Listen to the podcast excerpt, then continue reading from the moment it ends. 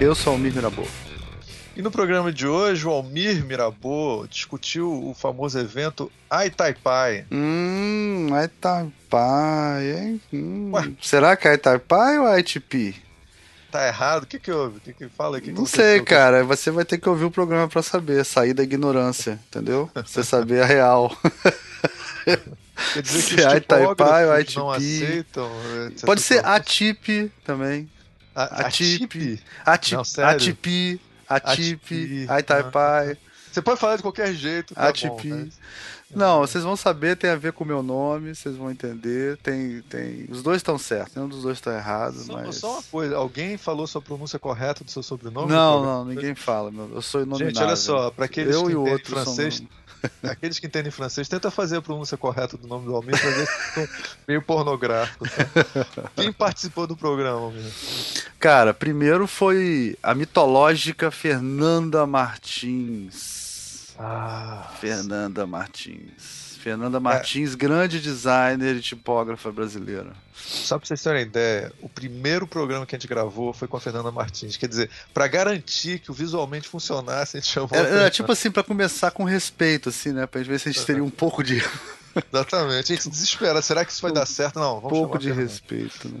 Fernanda Martins já era doutora antes de fazer doutorado. era Tipo assim, sabe como é que é? Ela nem precisou fazer doutorado. O doutorado dela chegou lá, assinou um papel, não precisava mais nada, só só de- Mas aí Quem mais? tivemos Quem a Fernanda Martins e tivemos outro mito que só aparece aqui de vez em quando, que é o Henrique Nardi, que tá morando lá nos Caralho. States, também outro...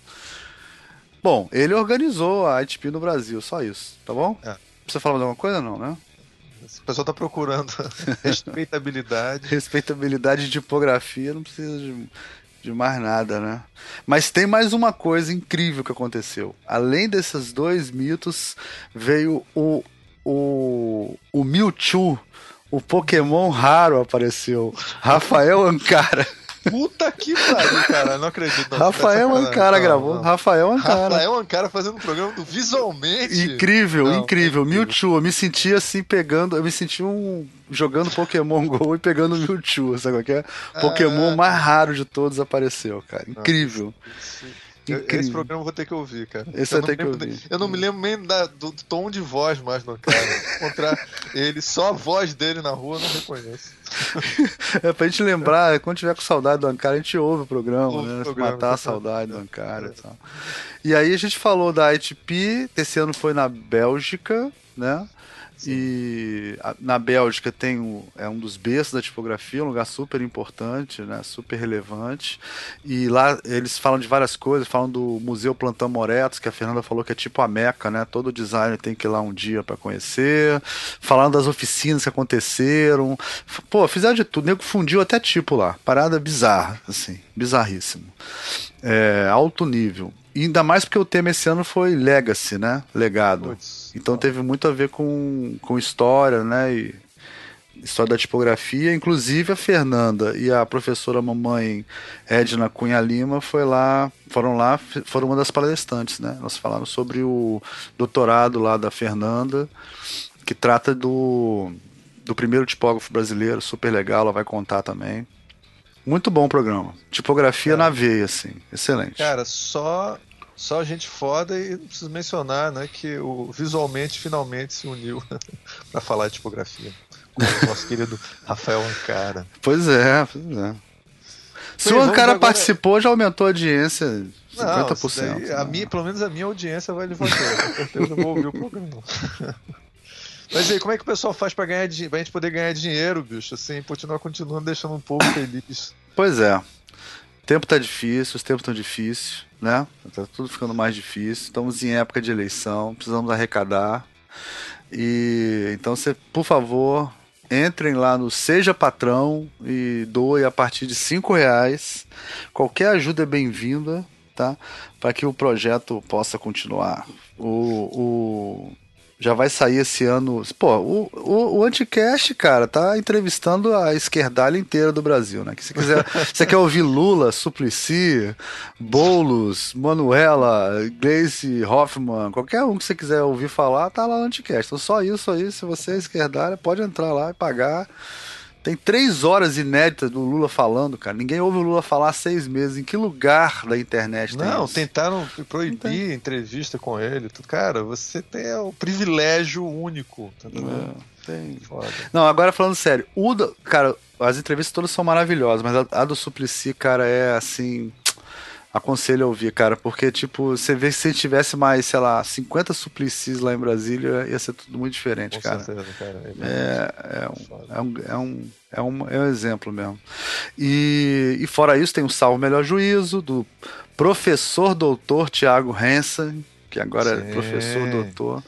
O, o Thiago Hans, o doutorado dele foi tão foda que o, o reitor tava lá, era o coordenador, era o orientador dele. Não precisa de mais Caralho. nada. Não precisa de mais nada. Não sabia disso, não. É, é, é foda. O, temos o feito por elas, da Isabel Whitman, cada vez melhor, né? Um podcast Sim, claro, de verdade. Ela, tá, ela é quase, tá, daqui a pouco ela vai virar um membro. Vai ter dois podcasts, porque ela tá quase no visualmente direto. a gente vai roubar ela, né? o. É, tem os, todos os podcasts dos patrões, né? Que também é ótimo. Inclusive, se você entrar. É, agora não tem mais o. Não, não, não, existe mais o grupo fechado exclusivo para patrões, mas o Ivan está começando a providenciar umas newsletters, um material exclusivo para quem é patrão, que também vai ser bem legal. É, acho que é isso, né, Ricardo? Pedimos dinheiro, é já é. falamos mal de todo Cara, mundo. O mais importante. É a gente falou mal do Ivan? Não, né? Não, mas o, o, eu ouvi agora recentemente o programa do Beccari e ele, ele tentou fazer essa parte e se enrolou todo, cara. Ele não sabe direito mais. Ele tem, ele tem, que, ele tem que saber, a coisa mais importante é saber pedir dinheiro, cara. Ah, o Beccari não, sabe pegar dinheiro. Não sabe pedir dinheiro. Não sabe pedir dinheiro. É. Ele nunca, nunca soube.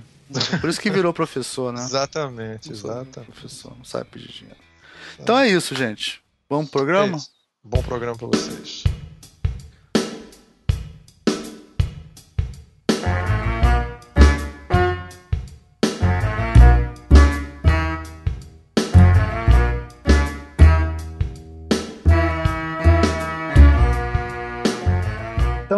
Aqui com mais um Visualmente e no programa de hoje a gente está com Almir Mirabô, da Oi aí, Almir. Opa! Opa! Que está aqui comigo para receber nossos convidados, nossos amigos. É, Henrique Nardi, da Oi aí. Olá pessoal, tudo bem? E Fernanda Martins. Oi, Fernanda. Oba, gente, tudo bom? Tudo jóia? Daí Tudo gente, bem. Como vocês já ouviram lá na introdução que a gente deve ter falado, é um programa sobre a ATP, né? Daí a gente trouxe os dois aqui. É a ATP ou é a Itaipai? Já começa, esse é o, é o primeiro. Já começa com polêmica. Já começa com polêmica. Como, como que se pronuncia? Olha, eu, eu diria que vale, vale dos dois jeitos. Pode ser ATP ou ATIPI. ATIPI geralmente é como o pessoal fala a sigla em inglês, mas a, a Associação Tipográfica Internacional ela foi fundada é, em francês. Então é Associação Tipográfica Internacional. Então o pessoal fala ATP e é, é do, funciona do mesmo jeito. Ah, então, a, a gente ficou nessa discussão de como se fala, mas o que, que é a ATP? O que a gente está querendo falar? A ATP é a Associação Tipográfica Internacional, que foi criada em 1957 pelo Charles Penhot. E é uma associação que congrega é, pessoas da, do mercado tipográfico, type designers, empresas, é, pesquisadores. Ela, ela começou como uma reunião de, de business, essencialmente, né? Pessoas que, que lidam comercialmente com tipografia, mas à medida em que a, o, o ofício do, do type design se popularizou com as, os softwares nos anos é, 90, 80, 90 em diante, aí você começou a ter um público cada vez mais amplo, mas ainda assim ele é, é aquele lugar onde você encontra pessoas da Apple, da Adobe, da Microsoft, do Google, que são dos departamentos que lidam de, com tipografia. Então eles vão para lá, tem type designers, tem professores, tem pesquisadores, tem estudantes, é uma, é, um, é uma grande mistura, mas é o momento em que a, a indústria tipográfica se reúne, digamos uhum. assim. Muito bem, hein? Muito bom. Excelente. Fiquei, fiquei, Cara, é até. profissional. Eu tô Ficamos, é, cara, cara. A gente tá num lugar aqui que a gente é muito ruim de sinopse, cara. Parabéns, viu? Acho que Oh, até o, poxa, o A público vai até estranhar, né? cara. Vai achar estranho. Nosso público não está acostumado com o que, isso. que tá acontecendo, né? Como assim? O cara deu um resumo sem, sem fugir da- do assunto, ó, explicando sobre. Ô, ah, cara, pra, man- pra manter o nível alto, vamos deixar a Fernanda falar Exatamente. agora sobre o tema. Isso. Porque se a gente não ficar baixando o nível. Não. E o tema? E o tema, Fernanda, foi É. legacy, legado, né? É. O tema dessa edição foi legados e o que levou a um grande número de palestras que tratavam de temas ligados à tradição da tipografia, né? Seja fundição de tipos, desenho de punção, técnicas de punção, é, é, é, ou revivals, né? Ou algumas pessoas que estão é, refazendo esse caminho a partir do, da, da, do- da atualidade, né? É, até o, o, Ditch também falou, foi uma das, uma das da- dos speakers, foi o Rafael Ditch de Brasília, que, tava, que, que fez um processo de pesquisa com madeiras e fez é, tipos, é, né, Henrique? Sim. é, que foi bem interessante também. Então tem tanto teve, teve tanto um speaker como a, aquela francesa que fechou a, a- a associação falando da, da, da, da tipografia nacional, Impri- Imprimerie Nationale é, de- da França e que é a uma primeira mulher, é a última dos últimos que, que sabe faz, é, é, fazer uma função, mas a primeira mulher, Nossa, que é uma ironia, né? É a Nelly Gab- Gable, essa? Nelly? É, Nelly é, Gable, essa mesmo. Deve ser Gablé, sei lá. Né? Ela é Não. francesa? Ela é francesa. É, não sei. É, inclusive, Nelly- inclusive a palestra das duas foi feita em francês com tradução simultâneo. é, É. consecutiva. Consecutiva, é. Ah, tá. E, e assim, é, foi muito oportuno da organização escolher como tema né, os, os legados tipográficos, porque a, o encontro aconteceu na Antuérpia. E a Antuérpia Sim, sim. é, um- é uma região extremamente tradicional do ponto de vista da tipografia e que abriga o Museu Plantan Moretos, que foi um dos, um dos personagens, digamos assim, da semana, porque é um, é um centro de que reúne uma série de materiais, é, como as punções do Garamond estão expostas lá. É, você tem livros. Não, é a Disneylândia do tipógrafo. Exatamente, exatamente. É um, é, um, é um quarteirão no centro da Antuérpia onde existiu a, a, a casa impressora das Original, famílias Plantan né? Moretos. Exato, eles, Original, do jeito que, que deixaram. Exatamente. Então você, quando você entra no Museu Plantan Moretos, você tá voltando no tempo 300, 400 anos, você vê onde é que era a oficina tipográfica, onde era a loja que dava para rua, onde era, onde eram os aposentos, onde eram as salas de leitura. Você é um, é um retorno no tempo e você tem contato com muitas obras raras e peças, né, de, de valor inestimável para tipografia. Aham. É, Sim, maravilhoso. e tá, e, e, e tá inteirão, né? Tudo novinho, tudo legal, né? Não tá Não, decadente. perfeito. nada disso. Não, Não, tá não, super não, bem não. cuidado.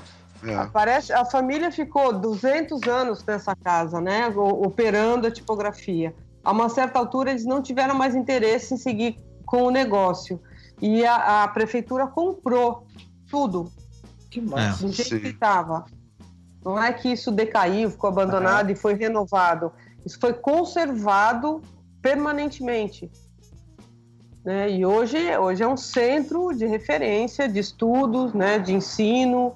é, Mas tem coisas maravilhosas. Assim. Sim. Tem que ir alguma vez, tipo Meca. Tem que ir lá uma É Uma vez. vez na é a vida tem Meca. que ir, né? A meca É. dos, dos tipógrafos. E um Exatamente. dia vocês acham que dá pra conhecer? Ou é melhor dois dias? O que, que vocês acham? Olha, quando eu fui a primeira vez, há 12 anos atrás, eu, eu usei dois dias. Eu fui no primeiro dia, eu fiz uma visita guiada com o áudio do museu, porque eles têm um áudio que conta a história de cada sala, de cada, cada coleção que está apresentada, eles vão, apresen vão falando isso. E aí no segundo dia eu fui só para tirar foto. Aí, tipo, Sim. já sabendo o que, que tinha de importante e tudo mais, mas é um. É, tem, tem muita coisa, ele é, ele é bem completo. Não, é maravilhoso. Eu acho que eu não iria também num dia, não. Eu iria.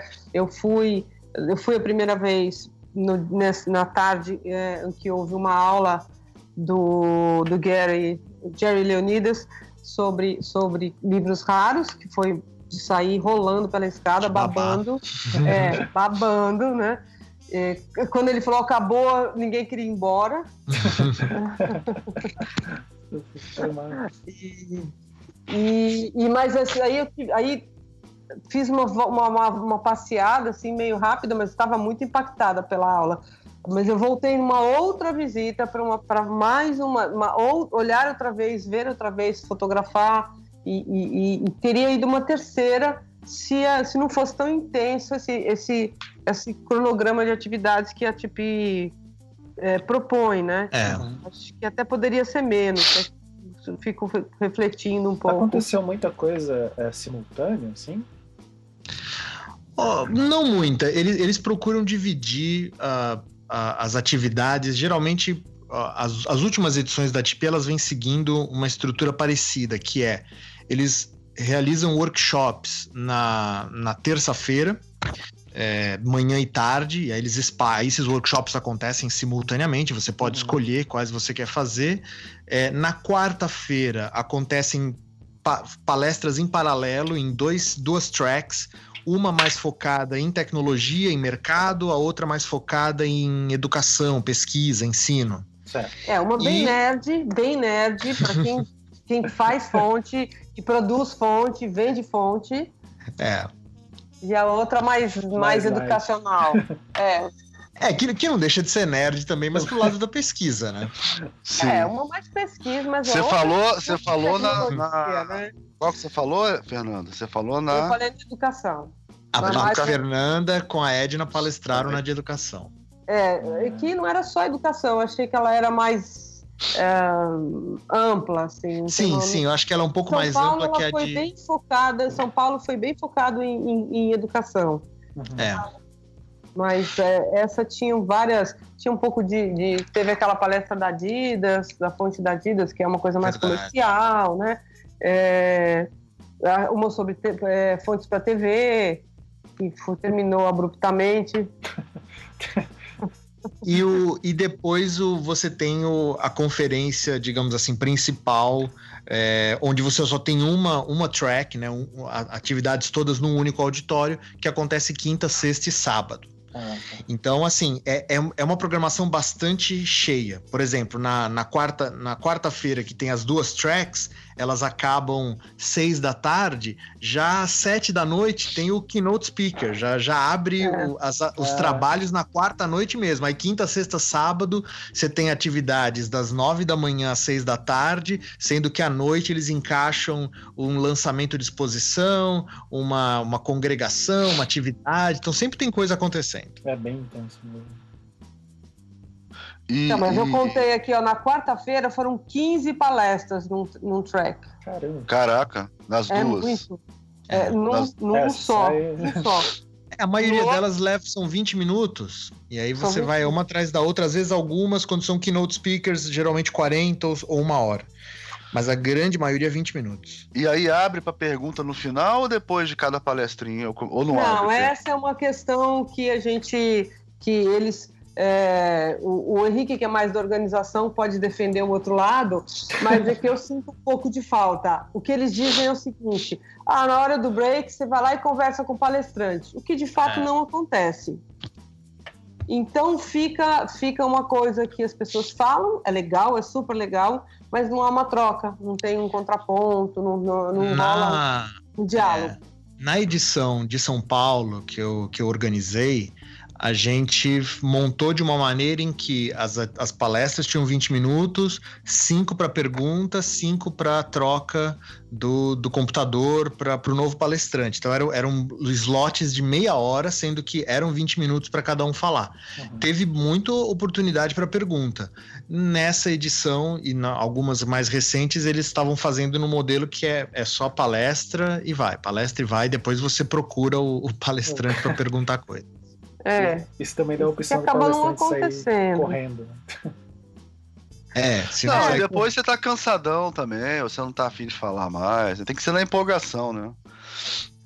Fora É, os que gostam de aparecer nessas horas. né? quente ali na hora que fala alguma coisa, aquilo dá uma, uma esquenta e pode, pode trocar uma, gerar uma troca de ideias, né? É. Ô, Mas- Fernanda, Ah, você poderia falar sobre o, o tema da sua palestra junto com a Edna? Sim, Henrique. o tema da minha palestra junto com a Edna foi sobre o primeiro designer de tipos do Brasil, o João Francisco Madureira, um paraense, que em 1820, sem nunca ter visto uma tipografia, não sabendo que era impossível, foi lá e fez. Foi lá e fundiu. Foi lá. Foi lá e fundiu. Então, não só ele construiu a máquina de impressão, como ele desenhou os tipos a partir de modelos provavelmente impressos, que- porque ele nunca, não, não havia, tipo, a gente sabe a história do Brasil, não havia Não tipografia tinha. aqui no, no- no Pará, e, e ele nunca tinha saído daqui, portanto, ele nunca havia visto mesmo. Provavelmente ele viu é, Enciclopédia de Diderot, o Moxon, algum, algum desses manuais que, que, que tratam da tecnologia. E que é bem possível, eles são bem detalhados. O problema é que quando a pessoa só vê manual, ele não tem o traquejo do, do que é o- aquele, aquele mestre te ensina, né? Que você vai vendo fazer e vai aprendendo gesto, manualidade. Então, ele realmente a eu, eu encontrei esse, esse, esse o requerimento que ele apresentou para o governo. E realmente são tipos de metal, realmente foram fundidos no Pará Ele, ele apresentou um requerimento para o governo para ser um impressor oficial. para ser o impressor, ofici- impressor oficial, exatamente. Caramba. Solicitando o direito de ser o impressor oficial. Aham.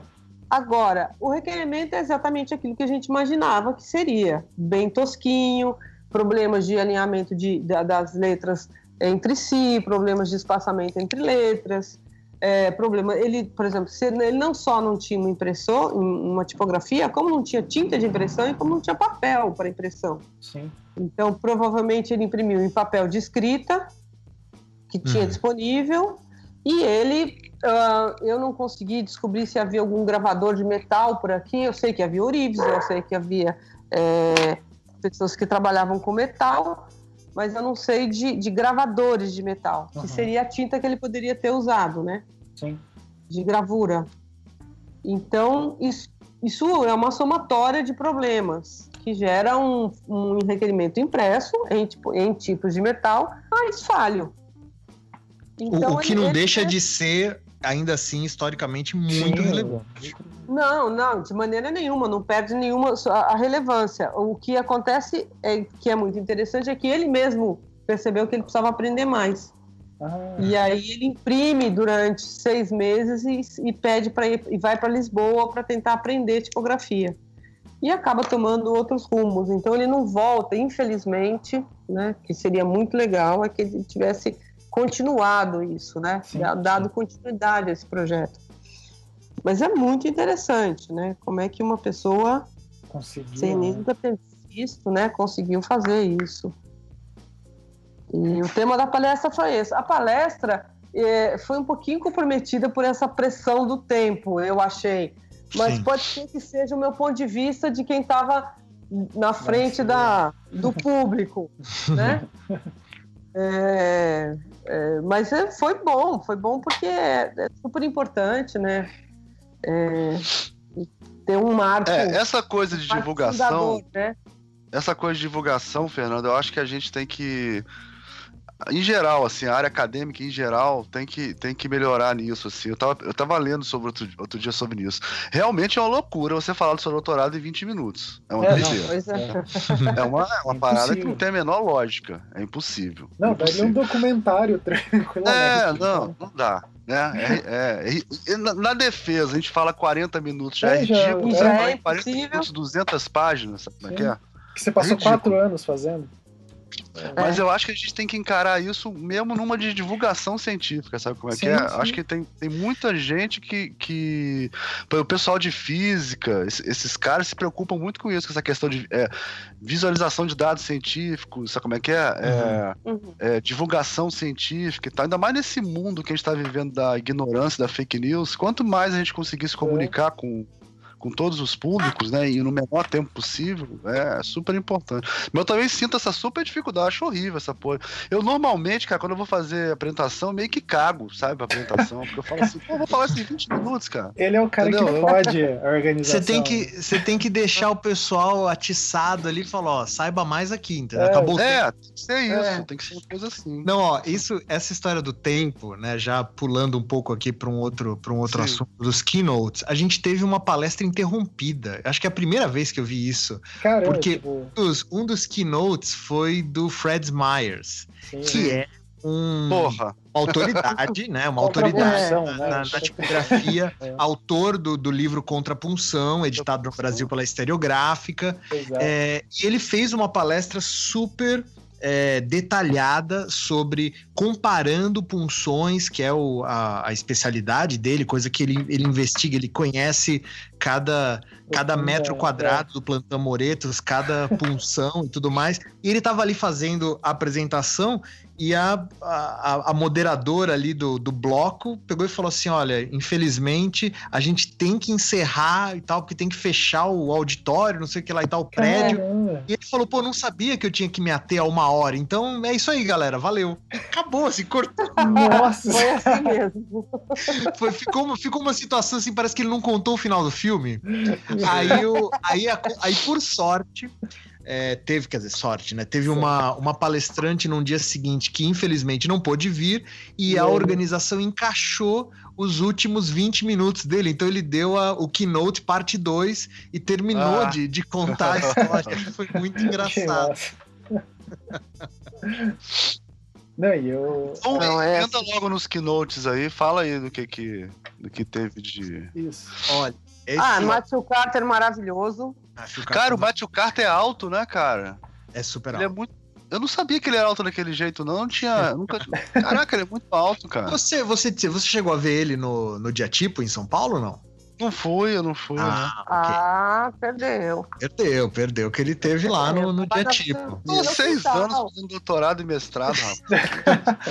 Mas olha, o, essa, esse, essa edição da TP, ela teve cinco keynotes, que é um, também um número enorme. Em São Paulo a gente teve três. É, duas das keynotes palestraram juntas, que foi a Nelly Gable e a Anne Bossel, que são uhum. francesas.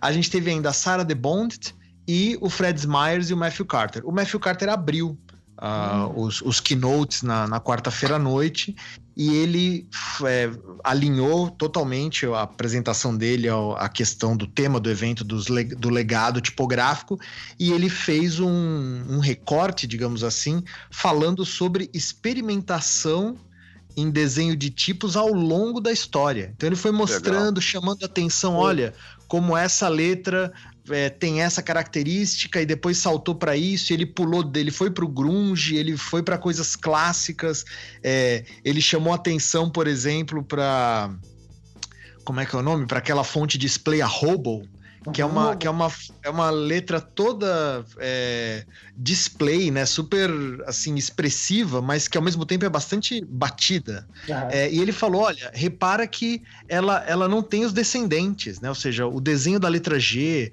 ela, a letra P, ela foi desenhada de uma maneira em que não há descendentes nas letras minúsculas. E isso é uma coisa extremamente incomum e experimental. Uhum. Então ele foi levantando essas características e foi uma, foi uma palestra assim de, de babar, como falou. Mas eu acho que, sobretudo, com muita categoria, com muita elegância, ele deixou um recado dizendo assim: type é mais do que tecnologia.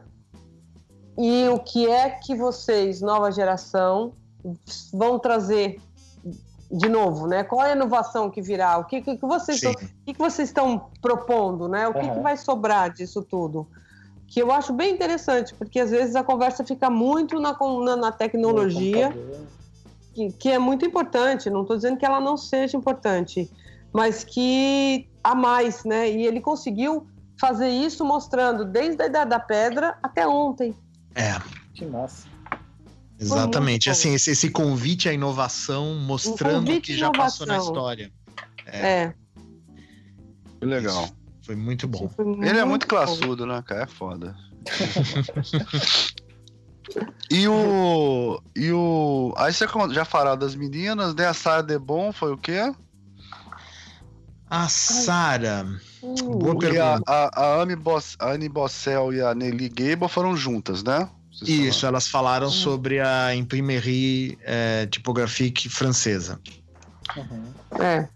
Cadê? Nem falou tanta gente. Cadê Sara Debon? É, deixa eu localizar ela aqui. Eu também agora são 100, são mais de 100 palestrantes, nem Nossa. todos é, eu sei de cabeça. Você sabe que eu tenho os cartões da Imprimerie Tipografia Francesa, tenho, tenho os primeiros cartões da ITP, tudo do, do Orlando, né? É mesmo? É. Ah, que massa. Tem, tem caligrafia da, da Beatriz Sword com carta para ele e tal. Tem carta para esses caras. Nossa, Uau! Um dia eu vou fazer um trabalho com isso, é bem legal. Porque ele participou dessa época, né? Porque ele foi para Paris nessa época, então ele teve contato com esses caras todos. Peinou, todos esses caras. Olha que legal. Inclusive, ele fala, ele fala meio mal da tipografia francesa, é engraçado, assim. Não, na Inglaterra é que se faz tipografia, na França é bom para fazer livro então. Ele fala... mas, ele, mas ele aprendeu muito lá. E lá ele teve contato com todos esses caras. Assim. E, e, é isso, é mais ou menos que nem hoje, isso é muito doido, né, cara? Porque eles, eles. É meio assim, é aquele nerd que não tem amigos e quando descobre um amigo, vive com amigo pra vida inteira, né? Tipo a gente. É. Acho uns malucos. São poucas né? pessoas que entendem o código, né, pra conversar é. e pra poder falar e tal que acaba formando essa, essa sei lá, que, que é tribo. É, Encontrei tribo, minha tribo. É. Cenários, né? Que nem, que nem as bandas de rock, né, o Henrique? Né, Exatamente, exatamente. Banda de rock, né? Tem cenários, cenas, né? É. Exato, as subdivisões ali. É. Olha, a, a Sarah de Bond, ela, ela fez uma apresentação falando sobre é, tipografias que foram desenvolvidas tendo como objetivo identidade de tipo rebranding e você fazer identidades visuais. É, Confesso que não, não, não, me chamou tanto a atenção uhum. assim a apresentação dela, mas ela ficou, é, ela parte do que ela mostrou tinha essa relação de mostrar o uso dessas letras customizadas e a, a contribuição delas para as identidades visuais, se eu não me engano, Fernanda. Então, Mas é mais no sentido de fonte, fonte institucional ou de fonte display, display mesmo? Eu, vi, eu lembro de bastante coisa de fonte display, mas com uso para identidade, seja de um evento, de uma instituição. Hum. Cara, eu acho que eu dormi nessa palestra. ela foi bem cedo, ela foi, foi a primeira, assim, na. Acho que na, na... quinta se não me engano. No dia 14. Na sexta, foi na sexta-feira, é. Sexta de manhã. É. Ah, legal. lembrar aqui. Agora, uma da. Agora. A... Fala. Ah, fala, desculpa. Pode não, não, falar, pode, falar, pode, falar, pode falar. A buzzword ainda é fonte variável, né? Ah, sem dúvida. Ah, a gente tá tudo nessa, né?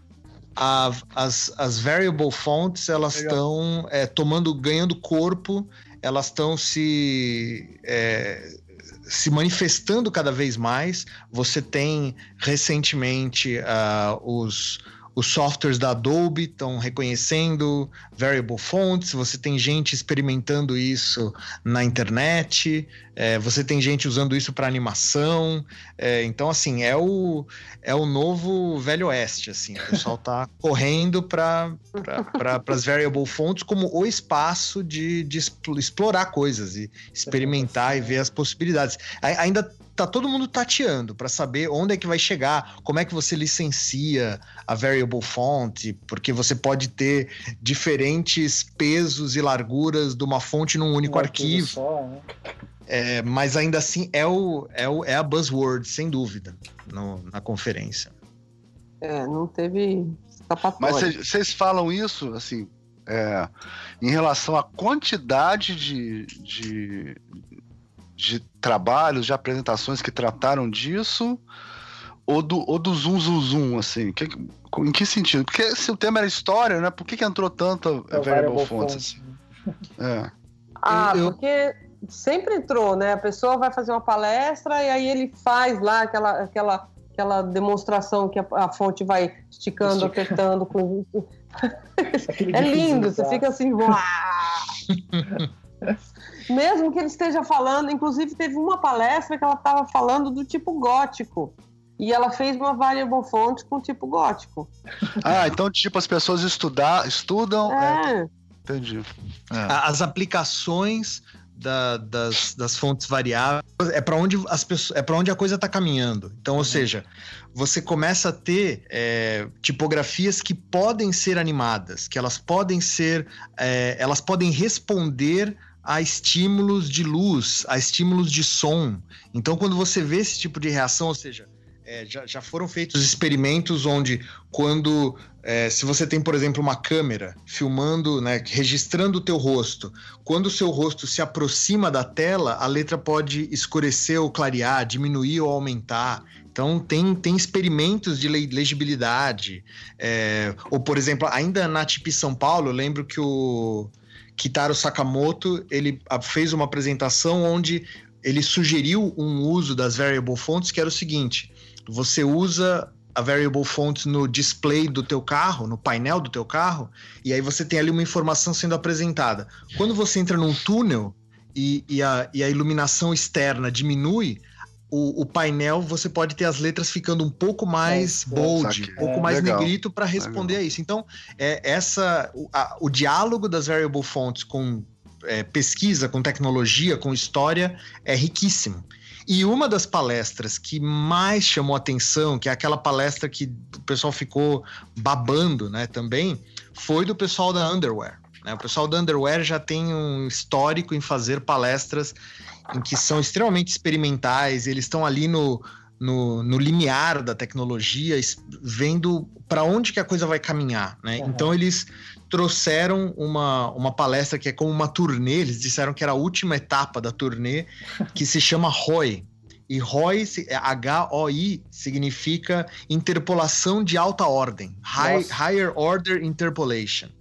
E nessa, nessa apresentação eles mostraram uma tipografia animada em que uma das variáveis da, dessa variable font é o tempo. Então você consegue controlar como se fosse como você visualizar uma, uma letra, uma palavra caligráfica se formando, né? Uhum. A, aquela instrução de como a palavra vai se formar, como que o traço vai ficar mais grosso, mais fino nesse movimento, está incluído dentro, dentro, da fonte, ah, dentro do arquivo. Então você, então você pode usar um slider e você faz, faz você anima a, a letra, a, o fator de animação vem dentro do arquivo para você controlar.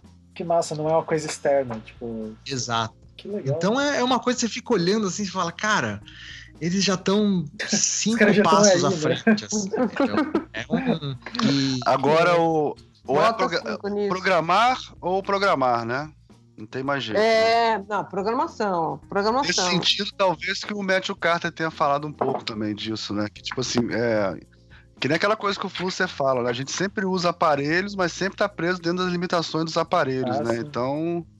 É, então, essa, essa coisa de programar. Faz tudo, quando o aparelho faz tudo, tá tudo já lá embutido, o que, que a gente vai fazer agora? É. Mas, o, mas isso é uma das, é, das premissas, principalmente do pessoal da, da Holanda, é, em que eles estimulam que os alunos da KBK, por exemplo, que tem o, o, mestrado em tipografia, eles estimulam que os alunos desenvolvam as suas ferramentas, né? Que você não fique limitado àquilo que o Glyphs ou Font Lab pode te oferecer. É. Tanto que você tem, então você tem essa, essa dinâmica onde os os alunos eles são, eles são estimulados a criar os seus plugins. Então você cria um plugin para o programa porque o programa não está fazendo aquilo que você quer. Você escreve o código, fala, ó, agora tem um plugin Só que vai doido. fazer isso que eu quero. É, não, é você, é, é, o pessoal muito, muito específico, né? É, assim, mas se mas, pensar, mas é isso. Era a mesma tecnologia, o cara programar hoje em dia, é a mesma tecnologia do que o cara dominar e saber como que funciona uma forja para fazer um molde, né? Então, São tecnologias, é, né? Infelizmente, Sim. se o cara pois tá é, no meio, é. ele vai ter que vai ter que saber mexer. Né? É. Exatamente. Uhum. Então pensa bem. é, antes de entrar nesse... antes de entrar nesse, nesse mundo. nessa história, nesse mundo.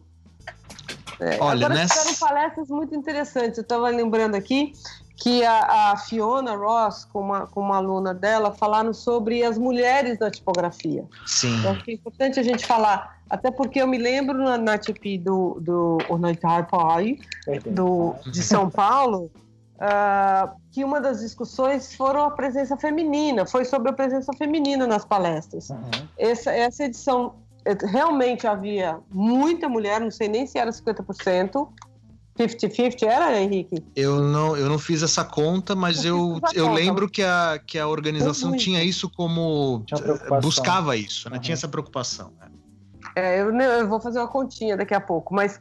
É, e, e, essa palestra foi muito interessante porque elas estavam falando não das Beatrice Wards da vida, uhum. mas daquelas, é, daquelas é, invisíveis mesmo né? Então, é um levantamento todo nas empresas é, monotypes da vida é, para levantar quem são essas mulheres que estavam lá ajudando e, e, trabalhando junto, esses funcionários que vocês, se, se os homens são invisíveis, imagine as, as mulheres, mulheres, não é? Então, então era o. É, tinha, tinha essa preocupação de mostrar é, imagens de, de escritórios, de equipes de trabalho que eram só mulheres fazendo é. as atividades, porque quando uhum. você tem uma tipografia é, desenvolvida dentro de uma empresa como a Linotype ou a Monotype, ela passa por diferentes setores, uhum. né? Você não faz tudo. Ainda mais antes do, do, do, do, do programa no computador. Então, você tinha várias etapas e você tinha etapas que eram só é, geridas por mulheres. Então elas questionavam até que ponto você tem contribuição de autoria do que era feito por essas mulheres na, nessas etapas é. também. É, muito interessante. Quem apresentou com a Fiona Ross foi a Alice Savoy. Isso. Essa, falando do, do, do, papel das mulheres nos, na, nos escritórios de, de tipografia, Sim. de desenho de tipos de 1910 a 1990. Esse era o, era o recorte. Só. Nossa, um recorte, recorte. grande, pequeno, né? Pra... é, muito legal.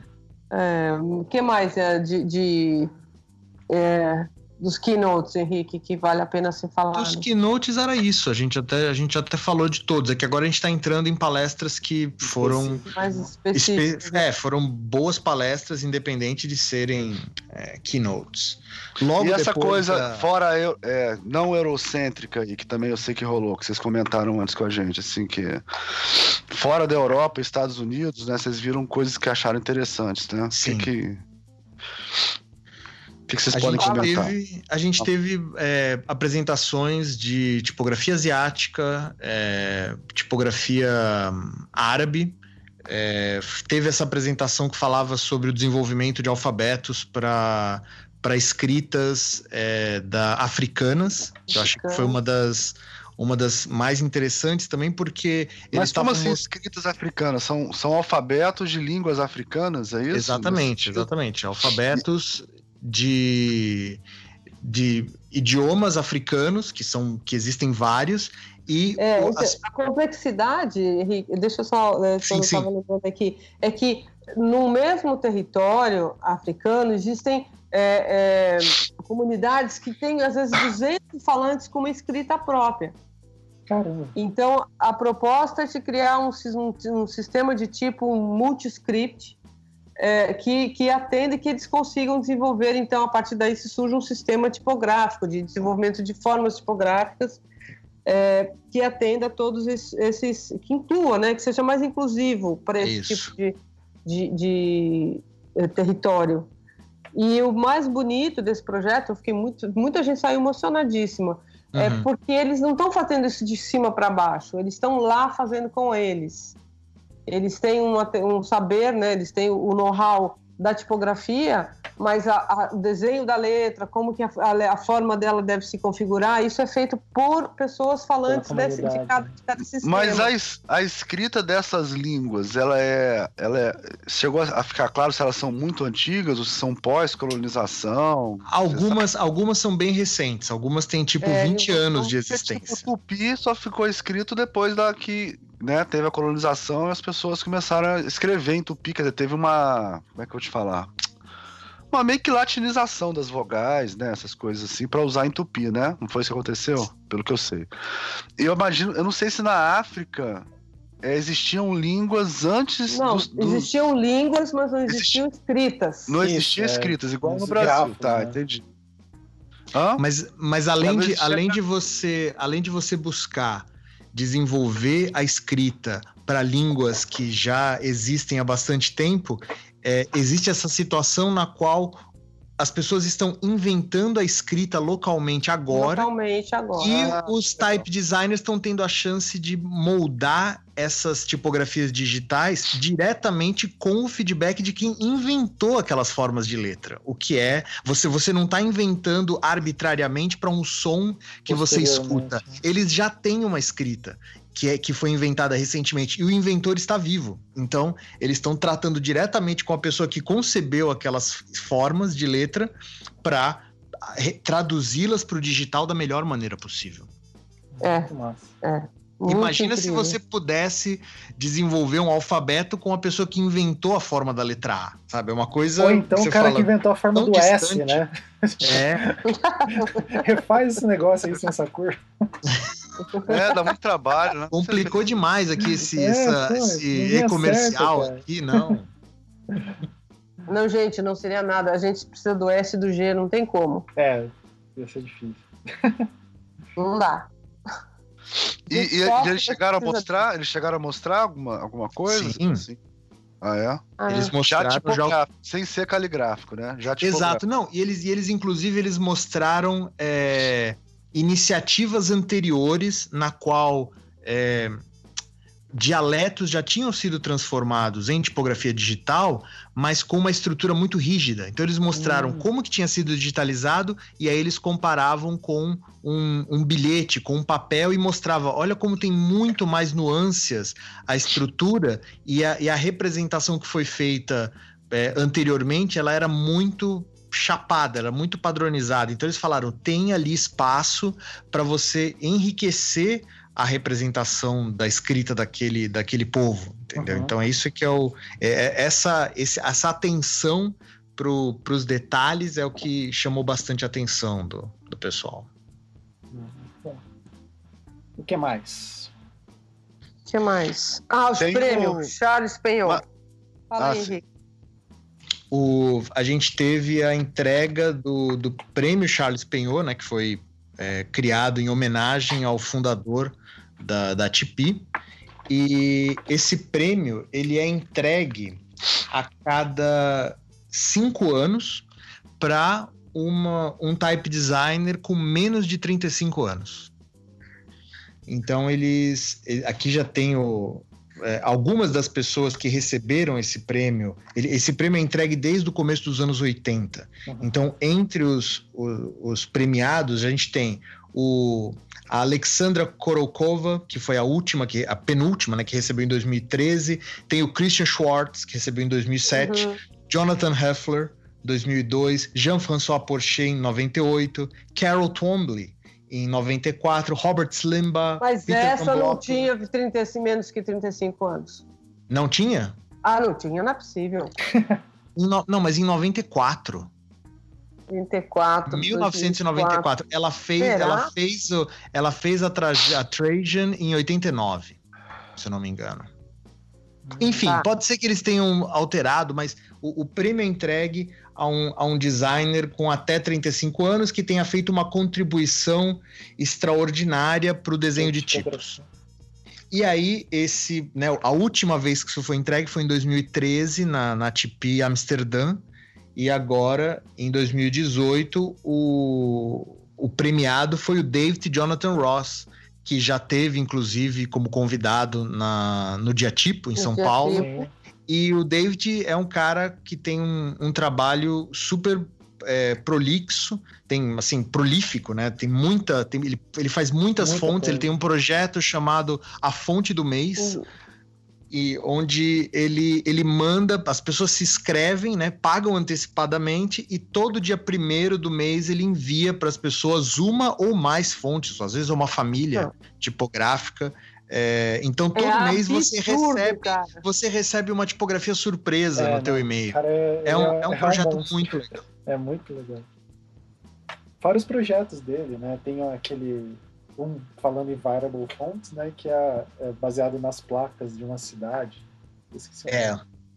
Ele tem uma outra tipografia chamada Fit. E a Fit é uma tipografia que ela ocupa todo o espaço, né? Quando você digita, ela ocupa toda a É. largura da letra, e à medida que você vai digitando, ela vai diminuindo, diminuindo, e vai ficando mais condensada. Então é, um, é uma exploração do, das novas tecnologias muito, muito bem sacada. É, É verdade.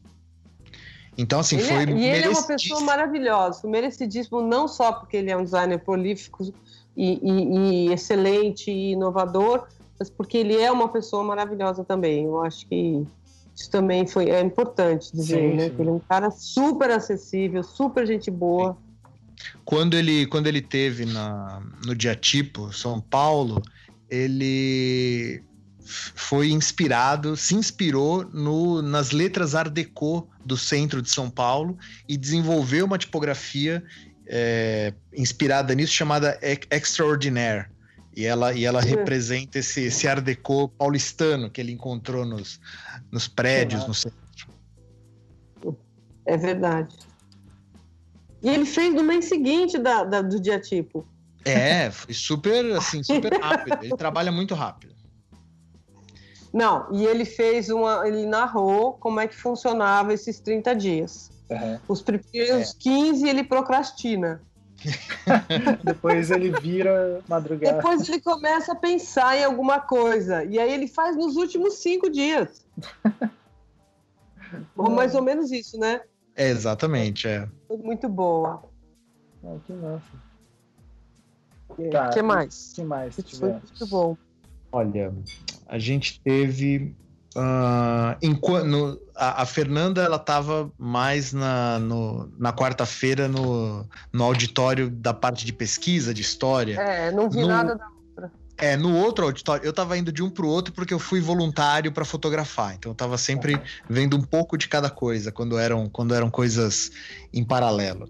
E aí no é, no auditório 1 teve uma das, dos debates que apareceu que foi uma coisa mais é, divertida foi uma, uma conversa, um- uma discussão entre o Bruno Mag e o e o Mecha Blue, que é do, do Glyphs, e eles estavam discutindo sobre a, a pertinência do, do S alemão, que é o Sharp S, que é Sim. aquele S que parece uma junção do S longo com o S curto, Sim. e aí eles cada um apresentava um argumento pró e contra e eles ficavam discutindo no palco, né, falando, olha, é relevante por causa disso? Não, mas não é porque dá trabalho, não sei o que lá, isso poderia ser substituído dessa Pois maneira é. e tal. E aí depois abriu para e aí nessa teve participação do público e aí o pessoal também foi é, comentando, mas o, a, a discussão ficou muito muito curiosa.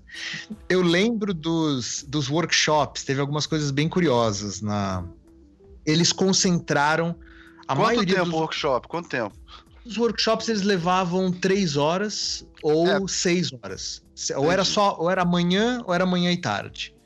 Então, um dos, um dos workshops que eu acho que chamou mais a atenção foi o workshop do. Peraí, deixa eu localizar aqui na minha, na minha cola. Foi o workshop do Toshi Omagari. O, o Toshi Omagari, ele, ele é da Monotype e ele trouxe um, um workshop para você desenvolver tipografias inspiradas em videogame retrô. Nossa, Então é tipografia de pixel. Ele já fez palestras sobre isso, mas aí para esse workshop, essa atividade prática, ele levou umas miçangas coloridas e, um, e, uma, e umas placas de brancas onde você consegue colocar essas miçangas com uma pinça. E aí você montava a estrutura da letra como se fosse uma, um, um grid de aham. pixel.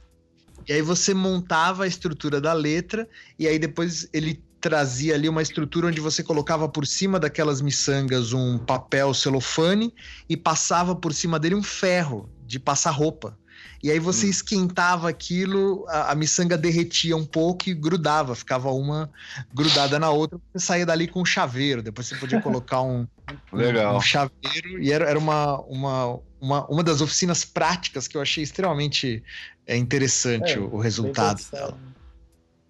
É, é. Essas, essas oficinas diversas, você tinha tanto oficinas pagas como oficinas gratuitas. Geralmente as oficinas gratuitas eram oferecidas pelos, é, pelas empresas de software, né? Então o FontLab, Sim. o Glyphs, eles têm interesse que as pessoas conheçam mais os softwares, então eles faziam atividades gratuitas. Isso aconteceu na parte da manhã e da tarde, numa escola hum, é, ao norte da, da Antuérpia, que era Hogel School, e depois, na parte da tarde, teve ainda atividades no Plantão Moretos e numa outra, é, mais ao sul da cidade, tem uma, uma, é, uma impressora lá, uma, um estúdio chamado Letterkunde Press. E lá tiveram as atividades de impressão com tipos móveis, com tipos de madeira, eles concentraram lá tanto que vieram os, os irmãos Moran do, do Hamilton Woodstipper Printing Museum, que, que é aqui nossa, perto de onde sim. eu tô. E eles foram para lá fazer uma atividade dentro da, da Letterkunden, entre outras coisas. No Museu Plantão Moretos, é, a apresentação do Jerry Leonidas é, foi. A, a Fernanda estava presente, o Bruno, uhum. a Edna foi, um, foi uma apresentação. Ele, ele trouxe livros antigos do acervo ah, foi do, do Museu Plantão Moretos e ele ele foi comentando esses livros, é, exemplos do Nicholas Jenson, do Aldous Manúcios, é, do, da Bíblia Poliglota, e ele colocou na mesa e ia contando histórias e, e falando sobre a, as particularidades desses livros. Foi uma apresentação de duas horas no, no sótão do, do museu. É, então foi, foi, foi impressionante, né, Fernanda? Foi, foi, foi, saiu babando de lá. E ninguém levantou quando acabou. Não, mas a gente quer mais. Não, não tinha mais. um, do, um, dos livros, um dos livros mais curiosos era essa. Ele apresentou a, a Bíblia Poliglota e ele tinha um exemplar da Bíblia Poliglota que não estava refilado. Ah, tá e aí, é, esse, e esse é o exemplar mais assim é, impressionante porque ele é um exemplar que não está refilado e ele, em cada página, ele tinha como se fosse uma assinatura é, impressa. Então, Isso. aquilo ali era um exemplar de, de teste. Uma prova de prelo, né? Prova de prelo, encadernada. Era um boneco, né? Era um boneco, boneco gigante. gigante. Bíblia poliglota. Então, ali você tinha o, a autorização. Então, a, a, existência daquele exemplar dava várias pistas do processo de confecção do livro naquela época, que você não consegue ver no, no, no, livro final, acabado, porque aquele livro ele tinha imperfeições na, na maneira como foi impresso, então você às vezes via um material branco entintado que marcou a página, é, então tinham particularidades do processo uhum. que é, enriqueciam a história do, da publicação. Sim. Nossa, que é. bacana. Artefato com informações secundárias ali, né? É. E aí, e aí uma outra coisa Arqueologia, né? Exato. Arqueologia. E aí uma outra coisa que aconteceu totalmente inesperada para fechar essa, essa manhã de, de workshops eu tava indo para cima e para baixo fotografando tudo. E aí eu fui para o sul para Letterkunde Press para fotografar o, encerramento das, dos dois ou três workshops de, de letterpress. E aí numa salinha a Letterkunde Press é, um, é uma oficina impressionante porque você tem um, inúmeras máquinas de impressão é, que o, o dono da Letterkunde comprou né? Ele, ele, ele coleciona essas máquinas. E grande parte do acervo dele ele, ele comprou da American Type Founder, se eu não me engano, da ATF. Então você tem ali máquinas de, de várias épocas e ele tem várias versões da mesma máquina, sabe? Feitas por, de maneiras hum. diferentes, é, typecasters, é, linotipos, ele tem um monte de máquina. Você não consegue quase andar pela, pela oficina, é. que, que é um galpão enorme, todo empilhado com máquinas, com é, punções, com é, é como é que chama? Máquinas de fazer punção antigas e tudo mais. Uhum. E aí, numa salinha dessa Letterkunden, o pessoal estava fazendo uma demonstração de como se fundia tipos usando o molde de mão, que é a primeira versão, né? A primeira maneira de você fundir Entendi. um tipo móvel com a matriz na base, o molde é, de mão. E aí e, e, o chumbo e o chumbo derretido ali a 300 graus ou mais e, uh, e aí, na demonstração, o cara falou assim: pô, vocês gostariam de fazer um, cada um de vocês? gente, não, não, como assim? então tava aí o Fernando Melo, o Daverson é, e ainda mais, mais outras, outras, outras participantes, e a gente pôde, cada um, é, fundir o seu tipo no, na primeira tecnologia de fundição de tipos, que é uma coisa que a gente só vê em vídeo, né? Assim, ainda ver ao vivo já é uma coisa impressionante. Poder fazer já foi o, a cereja no bolo, assim. Muito, muito legal. tinha todo é. o aparato ali, né? O forninho para esquentar. Tinha. É, não, já tava meio que tudo pronto, mas você tinha o jogo de luvas, e aí se você era canhoto era um outro jogo, então você ia é, mold, a, aprontando o molde junto com a matriz e ele ia te orientando para você fazer da, da melhor maneira. E aí você podia levar para casa o tipo que você fundiu, né? Que na verdade era um ornamento. Uhum. É, foi muito, muito legal a experiência. Coisas que acontecem na tipi, assim, de repente você tá ali e opa, né? Opa, vou fazer fundir um tipo móvel aqui, assim, um molde de mão. Legal. Que massa. Aí tem uma coisa que não sei se foi falado, esses, esses workshops, eles uma vez que você se inscreveu na conferência, você tem direito a se inscrever nos workshops. Você não paga a parte, né? Ah, não, eu acho que paga a parte, sim. Eu acho que ele. Ah, não. Se você está falando se você está como apresentador. Ah, porque eu tava. Acho que é porque você estava palestrando. Mas quem era de. Quem estava se inscrevendo sem ser palestrante, ah, eu acho que ele ah, custa tá. 50 dólares cada workshop ah, ou é tá. gratuito. Os, os, da, os da Font Lab, do Glyphs, eles são gratuitos. Hum. Ah, é, tá. É as empresas interessadas em aprender, né? Exato, Não, mas, mas é incrível. Esse fato de você estar tá entre essas pessoas que são suas referências, são os livros que você lê, são aquilo que você é, é, construiu do seu conhecimento e elas viram pessoas de, de, carne e osso e que você chega e fala com elas, elas falam com você. elas respondem, né? Elas respondem, né? Elas estão interessadas e elas te perguntam o que você faz, de onde você vem, etc. É muito legal. Vale. E, e, uma, e uma outra coisa também interessante da TP é que, dada a sua importância no, na cena tipográfica, muitas pessoas é, agendam para a TP para lançar coisas. Então, por exemplo, a gente hum. teve a palestra da, da Fiona Ross com Alice Savoy é, elas lançaram o site de Women on Type naquele dia. Então, assim, ó, o ah, site está no ar, pode ver. O, a gente teve ah. lançamento de livro. Então, lá foi lançado o novo livro do Gerard Unger, chamado Teoria do Design de Tipos. Incrível, assim, um livro que, assim, essencial, tava todo mundo elogiando demais, que era uma coisa que faltava, um, um livro que focado em teoria do Sim. design de tipos.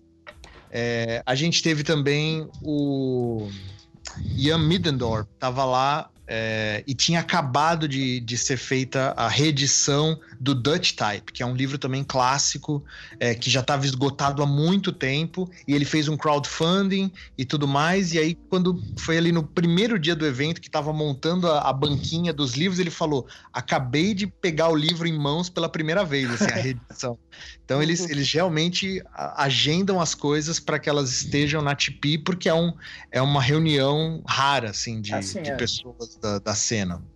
É, e, e é importante também falar, é, Henrique, dentro, dentro desse aspecto, no, além das palestras que falaram sobre a tipografia, sobre eh, aspectos da tipografia chinesa, eh, da coreana, da, da árabe, eh, empresas coreanas, de type founders coreanas, dando sacolinha, presentinho, empresas chinesas. Quer dizer, tem um movimento aí que está saindo é, desse eixo Europa, Estados Unidos e tá, eles estão criando empresas locais, né? Ah, de... Eu achei Não, eu fui na a última. É, a última Expo Print que eu fui, cara, um terço era China e Coreia. Aqui no Brasil. Um terço era China e Coreia. Tinta, metade. Era China é e Coreia. Mesmo, é. é. Preparem-se para a nova tamo, é. por novo mundo que está se construindo. É. Tinta era tudo. E máquinas também, várias máquinas, tinha muita é, coisa. Máquinas, desde a época que eu trabalhava no Senai, já tinha muitas máquinas chinesas, principalmente.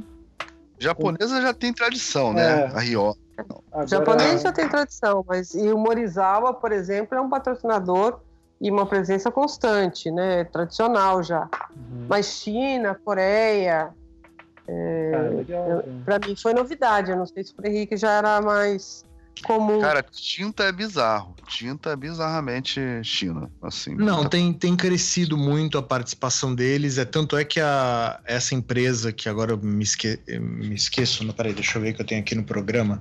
É a empresa Sandor. que é, é Sandor.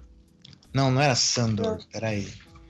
Ela, essa empresa que, que deu as sacolinhas e tudo mais, ela também apoiou as. custeou as camisetas e tudo mais ela Sandol. é uma. Sandol, isso, exatamente, Sandol. Sandol. Ela é uma, um sponsor diamante, assim, ela tava. É, ela, ela era uma das principais, estava ali junto, estava só abaixo do Typekit, da Adobe, do Type Network. Então, assim, ela estava investindo e, somado a isso, tem uma preocupação da, do, do board da ATP em fazer com que a, o encontro, né, a conferência vá para lugares onde ela não costumava ir. Então, desde alguns anos, teve a, a, a, edição em São Paulo, que foi a primeira vez em 60 anos que a ATP aconteceu no Hemisfério Sul. Uhum. É, a gente já teve edição em Hong Kong, se não me engano. E isso, já teve em Hong Kong, já teve no México, já teve em Reykjavik. E agora eles vêm anunciando sempre dois anos antes para onde vai a ATP. Então a é. gente já tem. No ano que vem ela vai acontecer pela primeira vez em Tóquio, no Japão. Uhum. Uh, vamos começar a é, economizar é, já. Começar a economizar desde já. Mas assim, parece que vai ser uma, uma experiência única. E daqui a dois anos, em 2020, ela vai voltar para Paris. Que, que não acontecia lá já tinha mais de 30 anos, se eu não me engano. Ah. Então já, já tem essa, essa programação em, em, em vista. Então, sem dúvida, você tem uma, um, um, aumento da, das atenções. Saiu da cerveja, foi pro saque, depois vai pro vinho. É, exato. Falando em cerveja, Falando agora o Henrique cerveja. vai contar não, mas, não, não, eu, não, brasileira.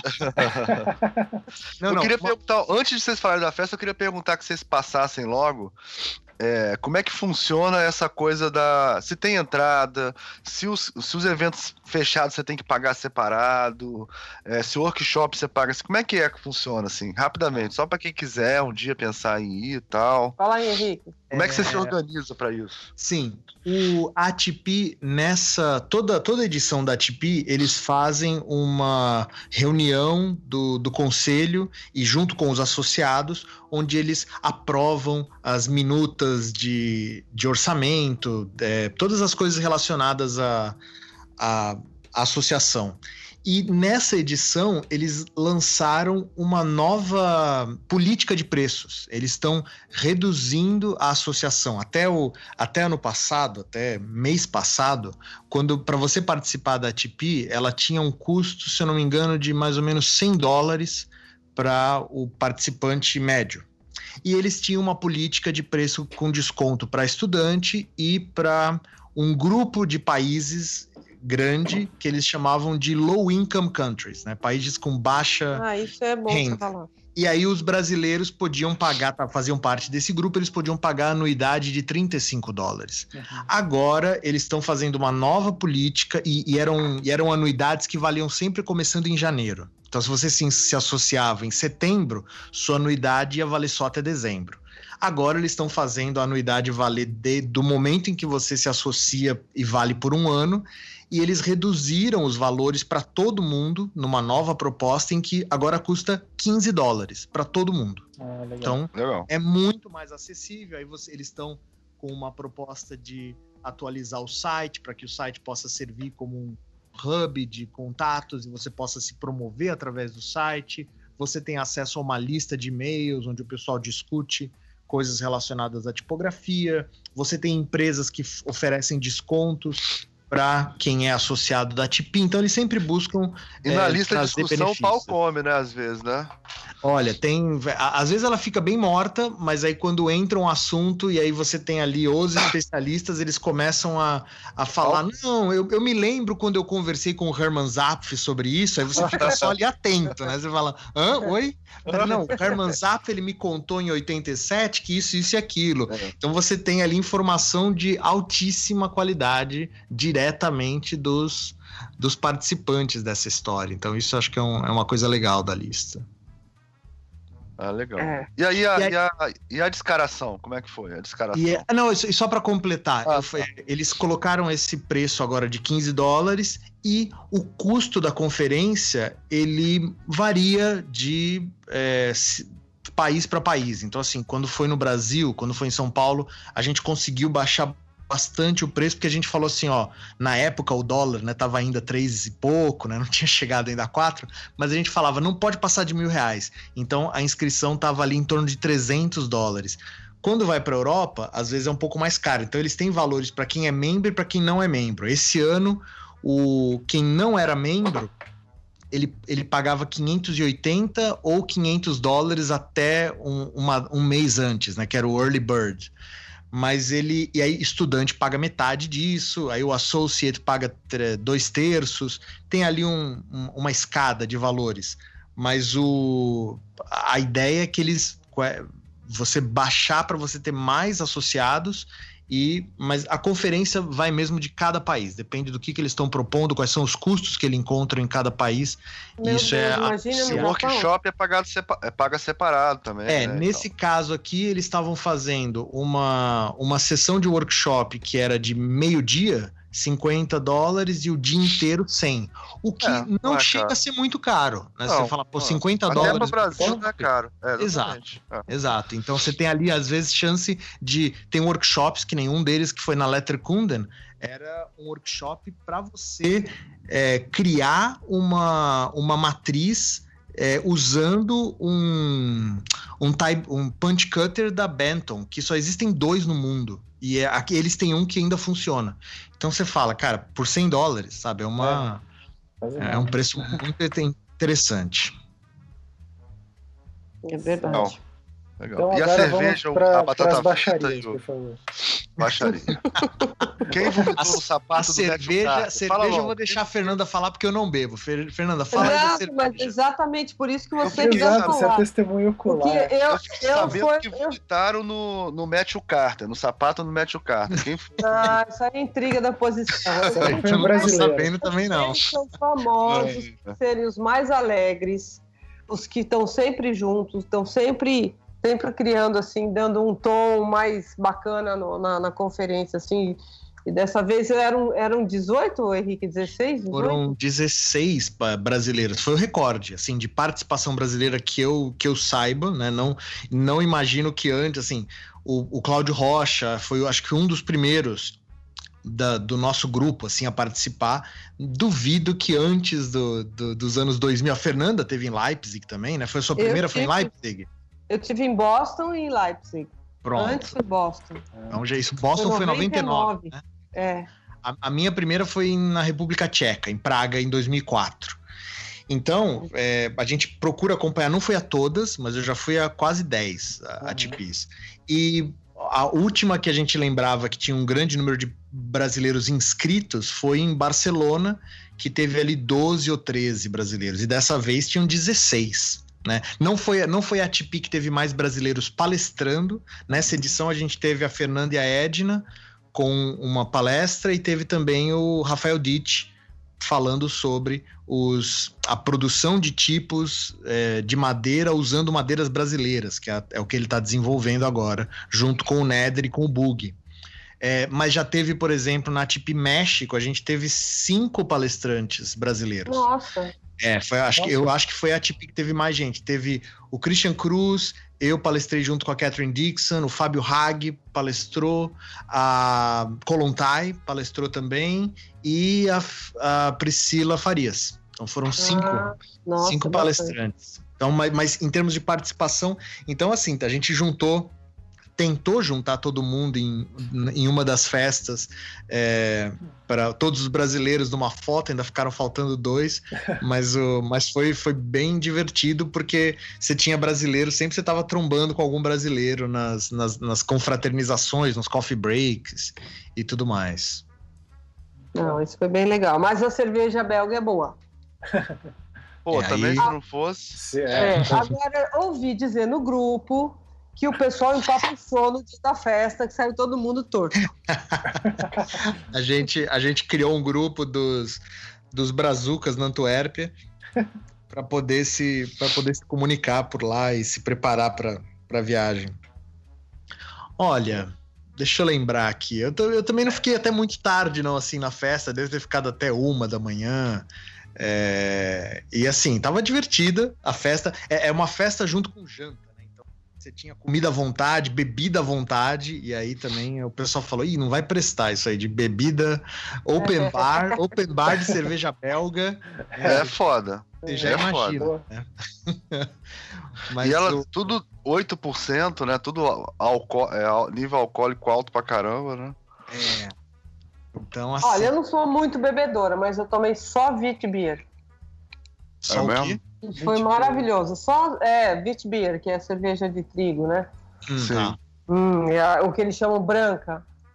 É, aqui chama Vaz, não é isso? Aqui no Brasil chama Vaz, não é isso? É, é, aqui é, um é, tipo, é Vaz, branco. Isso. Branca, é. Vaz, é Vit. É. E no, no deles lá. É a mesma coisa. Isso eu gostei muito de todas que eu tomei. Inclusive, como eu mandava assim uma foto para a família, para a família, uma hora falaram assim, pô, essa conferência só tem cerveja? não bebo nada, só um almoço, não mando uma, uma, cervejinha na janta, mas. Não, e pra Edna, que tem um doutorado sobre cerveja, né? Pois é. Falei pra ela, é, um doutorado. tinha que tinha que ir pra terra da cerveja. Tem, eu tinha que ir um dia pra Antuérpia pra. Não, Olha, tipografia eu... e cerveja é perfeito pra Edna. Não, uma das... uma palestra sobre cerveja também. Teve, teve a palestra do Fred Myers. O Fred Myers, além de dar o keynote em duas partes, ele também é, subiu ao palco junto com o Jim Moran do, do Hamilton, o Type and Printing Museum, e ah, eles fizeram e eles fizeram uma apresentação falando sobre um rótulo de uma de uma cerveja que eles. É, o nome da, da apresentação era Old Beer New Type. E aí eles, eles fizeram, eles recriaram um, um impresso do século XVII que, que era de uma cerveja, onde eles levaram, né, digitalizaram o tipo, transformaram aquele tipo de novo num tipo de madeira no Hamilton e Caraca, refizeram legal. o cartazete e entregaram o cartazete para todos os participantes no, no, kit. Então você recebia o, o, cartaz reimpresso com, essa, com esse tipo, né? Resgatando do século XVII. Coisas, né? Que aí você é. mescla essas habilidades estando na, na Antuérpia, foi, um, foi uma coisa muito legal que Esses aconteceu. caras animados para fazer essas coisas, né? Tipo, Exato. Ambiente legal. Uma das Ai. coisas lá na, lá na Antuérpia que funcionou muito para mim, que foi dica do, do Fernando Mello no grupo, foi o lance da bicicleta. Né? Tinha que pegar, você tinha lá as. Tem bicicleta por tudo quanto é lugar que você pode alugar. Uhum. E aí você pagava 10 euros pela semana e você ia lá no. no 30 no, reais por semana. Então, digitava o código, liberava a bicicleta. Agora já tá tendo em São Paulo e tudo Sim. mais, né? E no Brasil, mas cara, foi funcionou demais para mim, para me deslocar para os workshops, para pro, pro Airbnb, para cima e para baixo, podendo ir de bicicleta. E a cidade é bem plana e tem um monte de ciclofaixa, então isso foi bem, foi muito legal lá. Massa. Pra, é... E tem outra coisa que eu lembrei agora, que foi maravilhoso, que a gente babava horrores, era a salinha lá embaixo que tinha os livros. Ah, sim, sempre. O, o setor de livros, eles capricham e tem sempre gente vendendo livros assim, de tudo quanto é tipo de, de tipografia, né? Desde. A biblioteca da Edna Guilherme toda lá à venda. Nossa, como assim? Peraí. o problema é que era tudo em euro, né? Então, aí você tinha que ficar bem assim, que, onde é que eu vou me arriscar aqui? Fora no... o frete, né? Pra trazer internacional, essas coisas todas. Pra não, colocar na mala, não, né? Mas aí foi na mala. Né? Não, na mas... mala não paga é, Mas se estourar o peso, tem que mas pagar. Mas se estourar não? o peso da mala... Então, mas aí você tem que levar a mala leve. Você já sabe que você vai carregar a mala. Você vai só com a mochila nas costas. Exatamente. Eu tinha uma malinha dentro da malinha. E a gente, e a gente ia, ia lá, viu uma, um livro interessante e aí já comentava no grupo, falou, oh, tá tendo esse livro aqui, tá com desconto, por exemplo, o, o livro sobre o... Ai, como é que é o nome dele? É, o Tobias Ferrer Jones, quando ele foi homenageado, e aí eles fizeram uma publicação e ele tava por 5 euros. Aí o pessoal falou, cara, esse livro não vai ser reimpresso, a hora é agora. Aí falou, não, então vamos comprar e tal, porque esse livro é importante. Uhum. É, versão facsimilar, é, type specimens antigos. Você, você, encontra de tudo, assim. Então é, é uma tentação você passar pela, ah, pela banquinha as dos... As pessoas fizeram strike, todo mundo comprou, ninguém conseguiu sair leso. Não. Exatamente. Eu, eu ainda além o desse Atlas, do. O Atlas de Typeface, aquele grandão azul. Sim, o Atlas é, tipológico. É. Esse livro é, é impressionante. Maravilhoso. Também.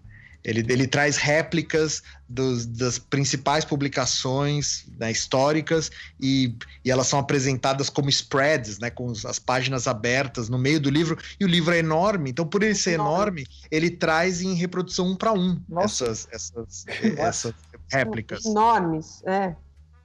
Então, ele é, é grande, um... tipo o quê? Quase uma 3, assim? É mais, não, ele é mais, ele é, ele é meio é, estreito e ele é mais Isso. alto que um A3. Nossa. É, ele, é ele é, é, o mesmo. livro mais alto que eu tenho aqui na coleção. Encaixar na ele é grande mesmo.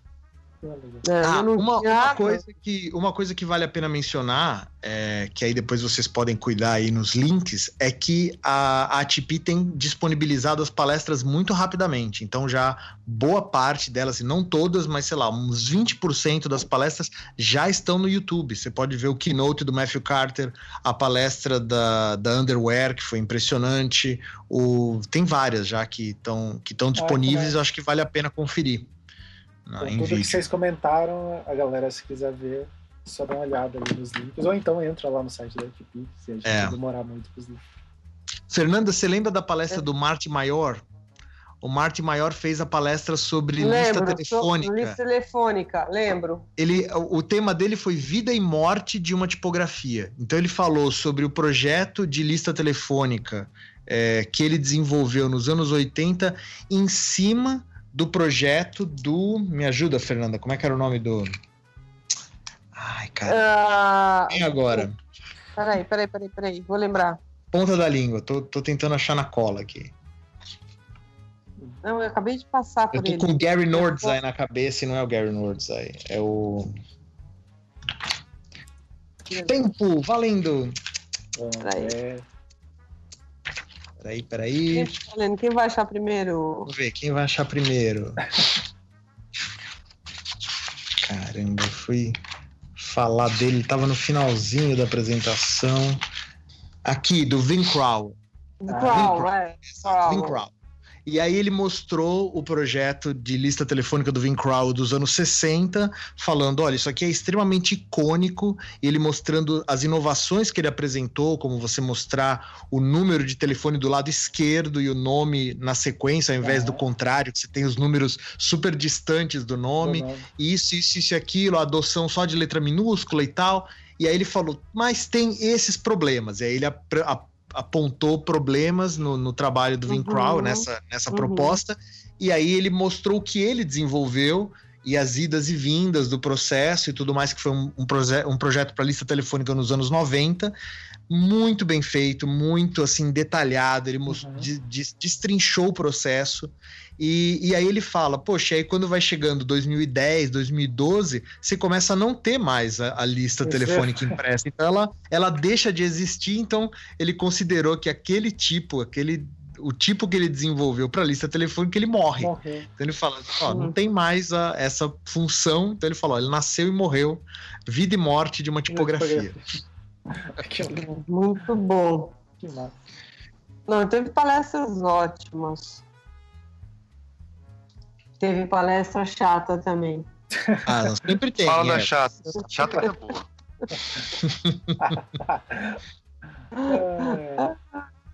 Eu já assisti O que, que define ser uma palestra chata no encontro de tipografia? Quando não mostra novidade nenhuma, né? Hum, é mais ou menos eu acho que o que pega mais é, é, quando o próprio palestrante não tem ali um domínio, ou por exemplo, quando ele lê. É, e assim, tá tem gente que até sabe ler a palestra, tá lá atrás escrito, mas ele tem a entonação, ele, ele interage com a, com a plateia enquanto ele tá lendo. Tem gente que enterra a cabeça no papel e fica lá lá lá lá lá lá lá lá lá lá lá lá lá Cara, aí você não vê a hora passar. Então, acho que é isso, isso é uma das coisas que contribui, até mais do que o tema. Às vezes o tema, é, você vê que é uma coisa específica, a pessoa pode estar com, com alguma dificuldade no, no idioma e tudo mais, mas você fala, pô, se o tema é interessante, a pessoa não tá lendo, ela tá mais motivada, você até acompanha, mas se ela tá monotônica na, na leitura, aí fica muito difícil. Não, tem gente que não fala bem em público. É. E aí é complicado. É, aí é bem difícil. Ah, outra coisa que eu preciso comentar. Tá certo que hum. a gente não fala inglês maravilhosamente bem, mas a gente entende bem melhor os estrangeiros do que os próprios falantes de inglês. Tem uns americanos não, mas, que falam Não, mas o Matthew Carter dá pra...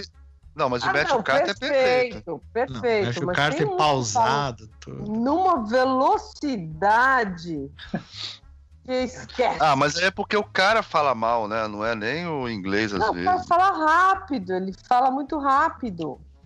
É, que nem eu fui numa palestra lá na Argentina, os chilenos são insuportáveis, né? Pra você entender o que eles falam. Os espanhóis a gente entende tudo, agora cara, os chilenos o, é super. Os venezuelanos, os argentinos reclamam bastante da conforme você vai subindo e indo ali, eles reclamam que eles não entendem nada.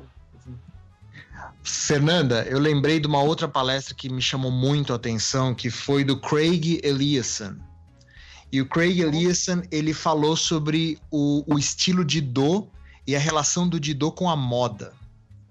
Que ah, é interessantíssimo, porque a gente sempre acompanha a, a, a, produção, as publicações de moda e elas têm um fascínio é, pela letra moderna de alto contraste, serifada, Isso. né? Bodoni, Didot e tudo mais, principalmente o Didot.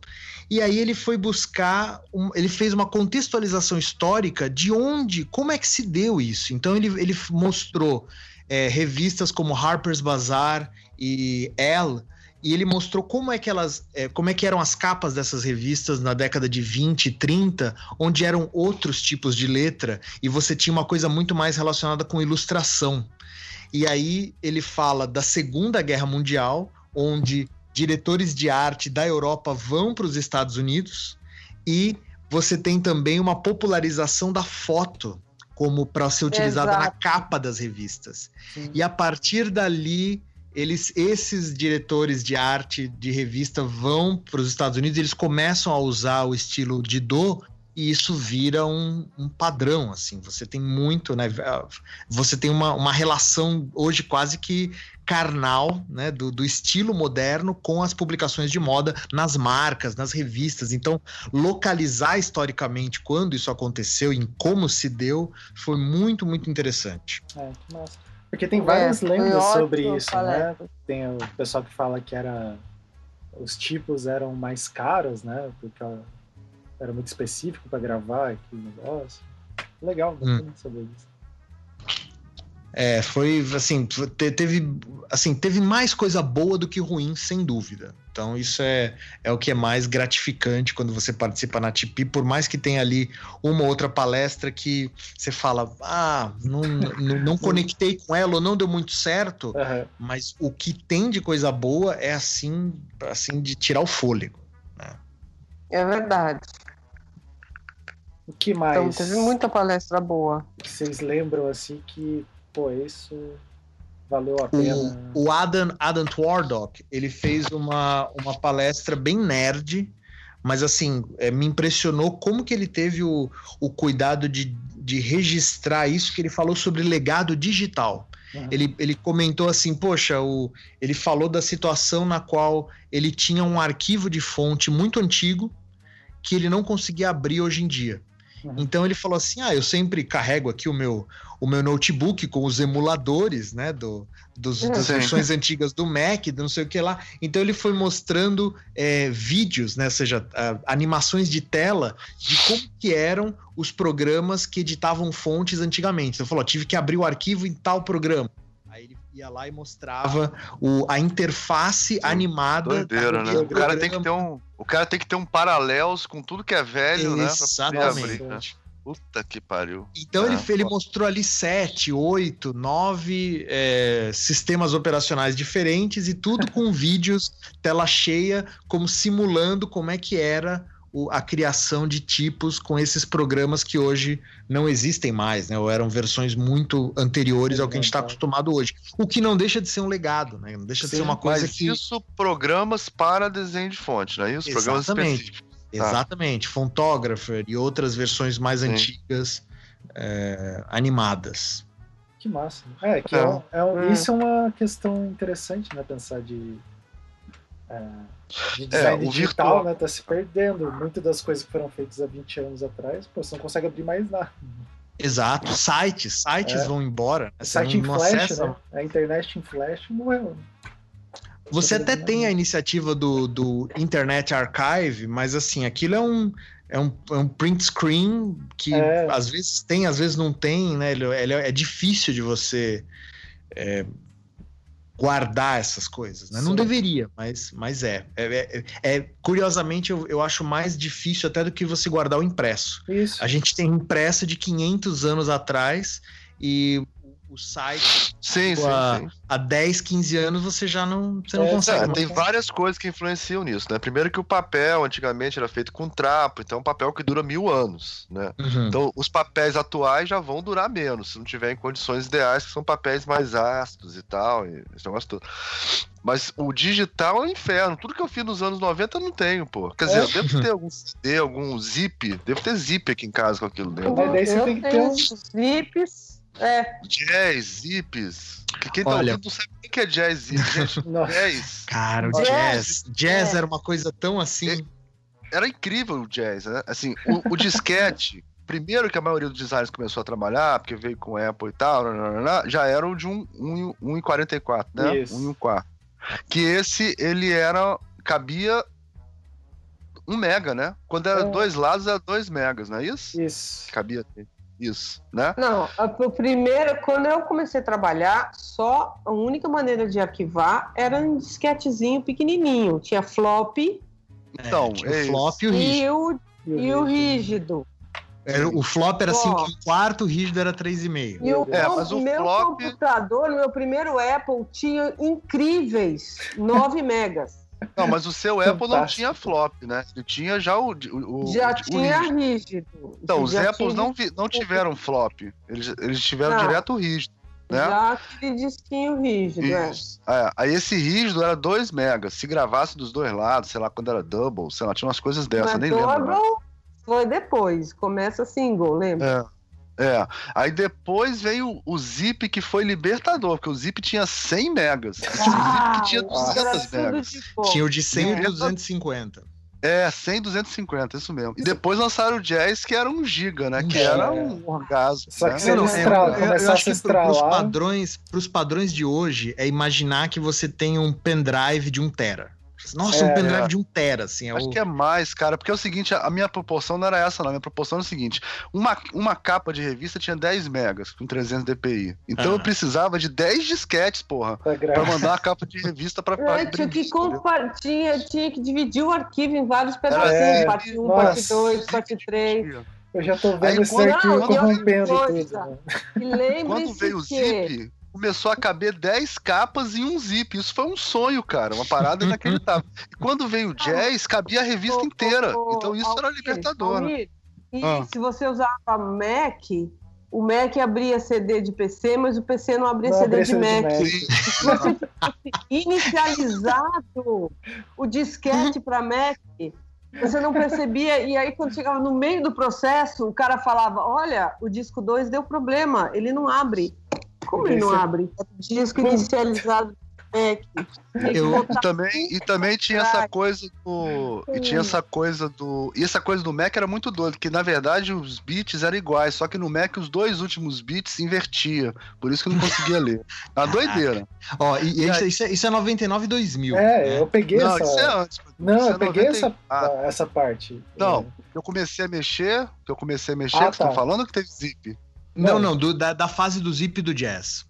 Ah, isso foi, acho que meu ah, primeiro. Porque eu tinha, ah, é eu, tinha uma, né? eu tinha uma namorada que, que trabalhava na editora Abril e ela estava no departamento que recebia Jazz Drive com um anúncio de, de página de revista da Veja e de outros. E as, e as agências, elas mandavam o, o disco de jazz com o anúncio e o disco de jazz ficava lá, tipo, numa caixa do lado dela. Um dia ela me trouxe, assim, uma caixa desses de resma de papel com, sei lá, 20 discos de jazz. E eu ficava assim, nossa, nossa aquilo era o, o, infinito de armazenar. Eu acho que o jazz deve ser 99, agora o zip é 94, 95, por aí. Tá, é. Yeah. É, porque o Zip eu acho que é mais antigo. E quando saiu o Zip transparente, que era lindão, né? O... Você comprava um leitor de Zip Drive. É, mas o Zip assim. tinha aquele negócio que ele travava, ele começava a dar aquele tec-tec lá. Ah. Tec, tec, tec, tec. É. Ô, cara, cara eu, eu sinto. Para você dividir um trabalho em 20 é, CDs, cara. Não, é. 20 é. disquetes. Nada se compara a isso. E, e, e, e escrever um livro inteiro antes não, do tipo não. móvel? Imagina. Imagina. Eu sinto, eu, sinto eu, eu sinto, que eu, abri um vórtex aqui com essa história de tecnologia. A gente deu uma mega desviada. um pequeno desviado. Não, mas em relação à fonte, tem uma coisa muito interessante. Né? Nessa época, o PostScript era uma doideira, né?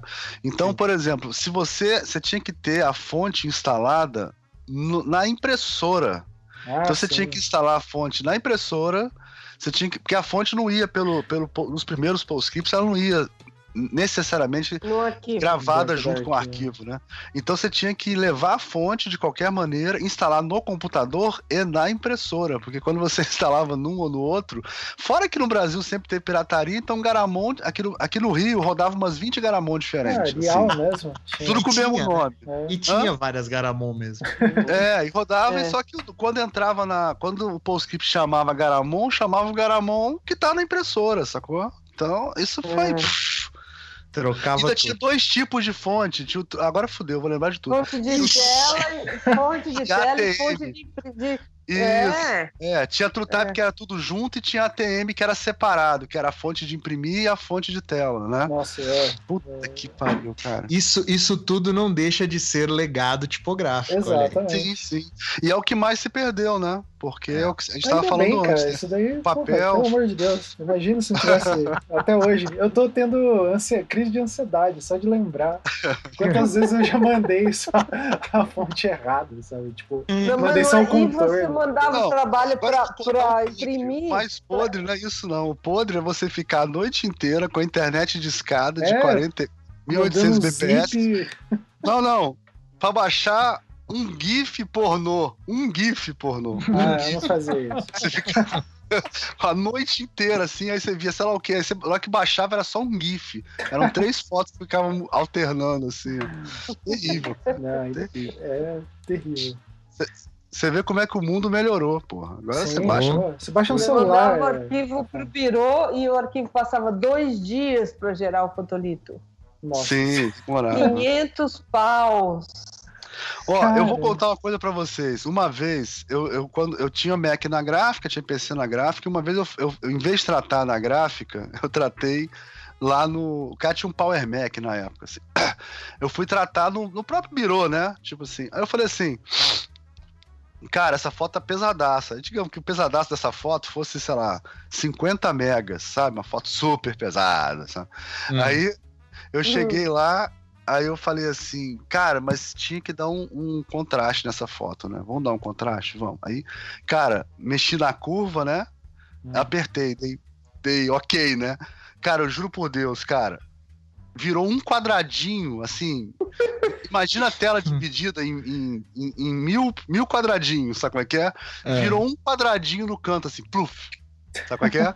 Aí passou dois minutos, virou outro quadradinho, assim, pluf. Falei, ah, isso vai demorar. Aí, conversando com ele. A gente conversou tipo 15 minutos, cara. Tinha só uma linha assim na foto, Nossa. girado, sabe como é que é? E aí, tipo, o trabalho tinha que entregar no dia seguinte, a morte, eu ia morrer, o cliente ia me matar, tudo aquilo, né? Falei, cara, vamos lá embaixo jantar, né? A gente foi, desceu, jantou. Quando voltou, ainda tava rolando a última linha da fotografia, do, do, do, filtro lá de curva que eu tenho na fotografia, cara. Demorou o tempo de um jantar para aplicar um filtro na foto. Olha aí. E daí é você viu, ficou uma porcaria. Não, aí ficou, ficou ruim, mas aí foda-se, né? Não ficou bom, mas foda-se também. É. Faz desse jeito mesmo. Depois no fotolito a gente dá um jeito, dá mais disposição, faz outra coisa. Né? Porque tinha isso também, ainda era muito primário e a gente era muito analfabeto digital, cara. Era muito analfabeto é, digital. Era incrível. A gente até comprava o equipamento, mas não tinha nada, não tinha manual e tal. Isso é uma coisa até que eu falo no meu mestrado os países centrais, hoje em dia não tem mais como controlar isso, mas os países centrais, eles sempre controlaram muito a informação da indústria gráfica. Então, a gente não, a gente não recebia a mesma informação que eles tinham lá, sabe? Tipo, a Latimaia, quando ia lá o, o cara consertar a máquina, eles levavam o cara para almoçar e xerocavam os manuais, cara, porque a, a, a Águia, os caras não mandavam é, não manuais. Então tinha que ir lá xerocar a parada, sabe como é que é? Então, essa, essa coisa de tecnologia é sério, né? É uma parada Sim. séria. É porque hoje em dia é tudo mais, né? A gente sempre tem que lembrar disso. Quando a gente vê um país evoluído, a gente tem que sempre lembrar que ele cresceu muito nas costas dos outros países, cara. País de... sempre. É, sempre. É, tudo é lindo lá, tem tudo maravilhoso, é tudo do primeiro mundo, realmente eles são. Né, mas onde, da onde que veio aquilo é que você tem que pensar. É. Se veio do diamante da África, do ouro de Minas Gerais, sabe é, é, a transferência é, de coisa não é. foi de graça. A força né? escrava. É. A força escrava, exatamente, é, exatamente. A gente aqui é commodity para eles, né? Não tem jeito. Bom, Bom e aí? Visualmente, visualmente também é cultura, olha aí. Sim, é, eu tô muito baixo astral. Todo, ó, todos os programas do visualmente eu tô terminando eles baixo astral. É, cara. não, tá... daqui a pouco você tá jogando não, não Essas eleições estão fazendo muito mal comigo, cara. Tem que passar logo essa eleição. Tá, Porra, cara, não tô aguentando mais, cara. Não tô aguentando mais. Tudo, tudo eu levo pro lado ruim, pro lado. Daqui a pouco começar a falar de ditadura. De... tá Bom, muito sofrido, isso tá muito sofrido, cara. Então, pra... Gente, mas a conferência foi maravilhosa. Isso. Tem que ir, tem que tentar ir pelo menos em uma na vida para ver como é que é que mais, Henrique? A não, é, tipo, tipografia não... e, e, e, pelo que vocês falaram, não é inalcançável financeiramente. Né? Quer dizer, lógico, é. viajar pro Japão vai ser caro pra caramba, mas a, a conferência em si, né? É, o Japão vai ser meio mundial interclubes, assim, mas, o, mas mesmo que, que cale da, da, da, da conferência da TIP acontecer num país distante, é, existem outras que acontecem pelo mundo, né? Você tem várias conferências que são. É, você tem no Brasil diatipos acontecendo Sim. sempre dezembro, sempre em São Paulo, e em outros estados. Esse ano a gente teve em Goiânia, em Manaus, a gente vai ter em novembro é, em Joinville, enfim. Mas quando você vai para outros países, você tem conferências como a TypeCon. A TypeCon acontece nos Estados Unidos, sempre em algum estado diferente. É, você tem a. Caramba, tem uma série, tem conferência na Itália, tem conferência na Grécia, tem conferência na França, tem, tem conferências locais que vale a pena conhecer, mesmo que não seja a da ATP, mas tem sempre alguma coisa acontecendo em algum lugar. Hoje em dia você tem muita, muita Sim. conferência de tipografia pelo mundo. É Legal. Vale a pena. Então significa que tem que trabalhar muito no outro país porque nesse aqui tá difícil. pra conseguir. E, e, Ai, e, vocês nem falaram do chocolate ainda. Tô achando que vocês. Ah, o chocolate belga. Claro, o chocolate. Eu, eu, não vou lembrar sei. o nome das marcas, mas a gente entrava nas lojas e você tinha. Pedia para provar. Ah, não, às sim. vezes eles até traziam. Falou, quer provar esse aqui? A gente. Ai, não faz isso, não faz isso que eu vou levar. vou levar o tablete, vou levar a coleção com um indicado. Então. mas, era, mas era uma delícia, assim, nossa. Muito bem. Então é isso, todo mundo juntando 800 dólares para pagar o negócio e assistir bastante workshop no Japão, não é isso? Ou na. Qual depois do Japão, onde é que é? Paris, Paris. Depois Paris. Paris. Depois Paris. Ou vai treinar. É, não, digo assim, se for 300, é, deve ser 500 a entrada e mais uns 300 para você pegar uns três workshops, não é isso? Mais ou menos isso, é. né? É, não, nadando, o workshop é né? é 50 cada um ou 100. Você ah, então. Mais do que dois, que é um dia é. inteiro. Né, de, e o rango? Você... Aí sempre que você come por lá mesmo é mais barato. Nenhum lugar é mais caro que o Rio de Janeiro para comer, né? Então, pois é.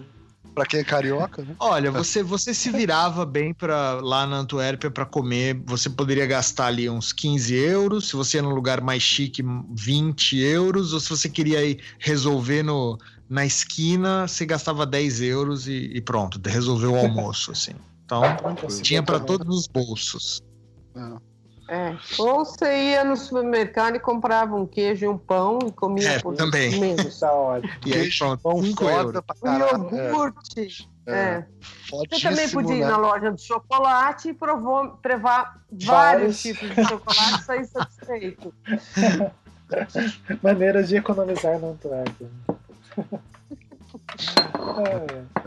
É, é Bom, isso. Podemos então é ir isso. para o final? Acho que. Recadinhos, quer, Recados, quer... considerações. Bom, o filme da, da, da Fernanda passou na Antuérpia já, né? Já é um filme. Também. É, você viu, é. passou. Não que tenha, que o público tenha sido assim, exatamente uma lotação, mas, mas passou. Passou. passou. Esse é o que importa. Fez Passou letras que flutuam lá, né? Marcou presença. É, mas já é a segunda exibição internacional, porque o Letras que Flutuam, o Marajó das Letras, não é o Letras que Flutuam, ah, o Marajó das, Marajó das também ah, passou pronto. no Robotom, em março. Ah, olha aí. É. O Robotom que acontece na Holanda a cada três anos. Isso. E passou também em Lisboa, naquela exposição, como se, como se pronuncia design em português, é, o ano passado. Então, carreira internacional incrível. Legal. É. Olha, eu, eu, fiquei, eu fiquei no ar aqui com os, com os nomes dos, dos eventos. Deixa eu mencionar alguns aqui rapidamente. Ah. O evento da Itália chama Kerning e ele acontece geralmente no mês de junho. Você tem ainda nos Estados Unidos, em Nova York, o Typographics, que também acontece em junho, que é no verão americano. Você tem a, a Typecon, já mencionei. Você tem o Typism, que é um voltado para lettering, que acontece na Austrália. Você tem o encontro de tipografia, que é em Portugal, sempre numa, numa cidade diferente, diferente. de Portugal. Já está na. Vai para a décima, nona edição, vai acontecer esse ano. É, você tem o, o Roboton, que já foi mencionado a cada três anos, o Typography Day, que é um dia tipo da Índia. É, o tipo você... Berlim. O tipo Berlim acabou. Acabou? Acab é, acabou? A gente viu a notícia esse ano que foi o último, porque a, o organizador, o, o Rudolph, se eu não me engano, ele não tá mais trabalhando para para Monotype, e aí ele fez um post falando que já estava o cronograma muito apertado, que não ia ter como organizar a Tipo Berlim no ano que vem. Então ele estava meio que falando, ó, no, no more, assim, eu falei, caramba, pegou todo mundo de surpresa. Olha. Mas aí você tem Istambul, na Turquia, tem o E-Type, você tem. É, é, como é que chama? O, o Ace Goose, se alguém tiver aqui pelo, pelos lados do meio oeste, do Wisconsin, o, lá no Hamilton Wood Type and Printing Museum, eles fazem a conferência todo primeiro final de semana de novembro, que é bem legal também, é mais específico para letterpress.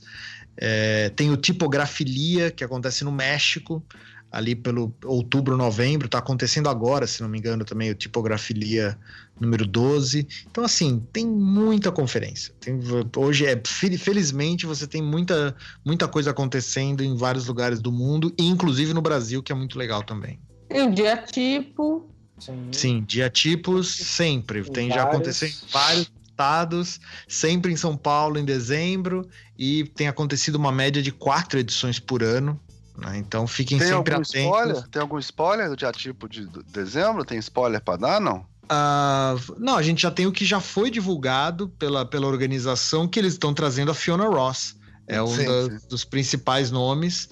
É, e, eles, e, essa, e essa vai ser o primeiro dia tipo que eles vão fazer três dias de, de atividades, de palestras. Além dos workshops e, e outras coisas, o, quem está envolvido na organização é a Andrea Culpas, a Fabrícia Ribeiro e o Felipe Negrão, e eles estão assim montando muitas coisas legais. Eu é, recomendo, não, não percam o, o dia tipo São ah, Paulo. Deixa eu reforçar aqui a, a data, geralmente na segunda semana de. É, esse ano acho que eu vou.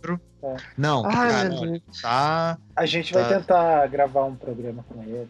A gente vai gravar ah, lá. Fantástico. É. Então vocês vão poder escutar mais sobre isso, mas ó, ele vai acontecer. Ah, acho que é de 11 a 13. Eu tô, tô, tô sem a data aqui, mas é no, é no segunda, segundo semana de, de dezembro. Dezembro. Né? Depois das aulas, é, né? Quando acaba isso, as aulas. Ah, né? Quando tá encerrando. As, as, aulas que eu ministro não acabam nesse período aí. Não, a minha acaba 14 de dezembro. A Deve minha ser acaba por aí que vai 20 ou 19.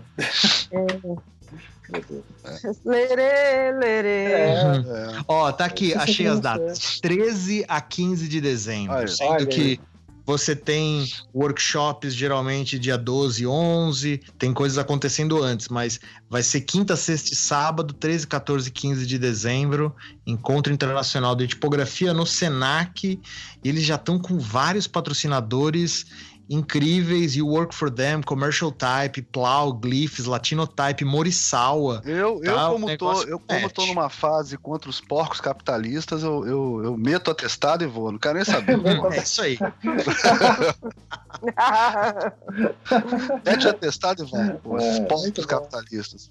Não, mas sério, é, a, a, é, uma, é, uma, é um evento acadêmico também, né? Sim, então você pode... É de liberação de alguns lugares, é, né? Não, inclusive, inclusive esse ano, pela primeira vez, eles abriram chamada de trabalhos. Que geralmente eles é, é, é a curadoria interna que define a programação. Dessa vez eles estão é, abriram por um tempo, por um mês, para que as pessoas enviassem uma proposta nessa chamada aberta e dessa, desses, dessas propostas enviadas eles vão selecionar alguns, alguns dos projetos para serem apresentados durante o dia tipo. Nossa, então, muito bom. Isso é uma novidade também.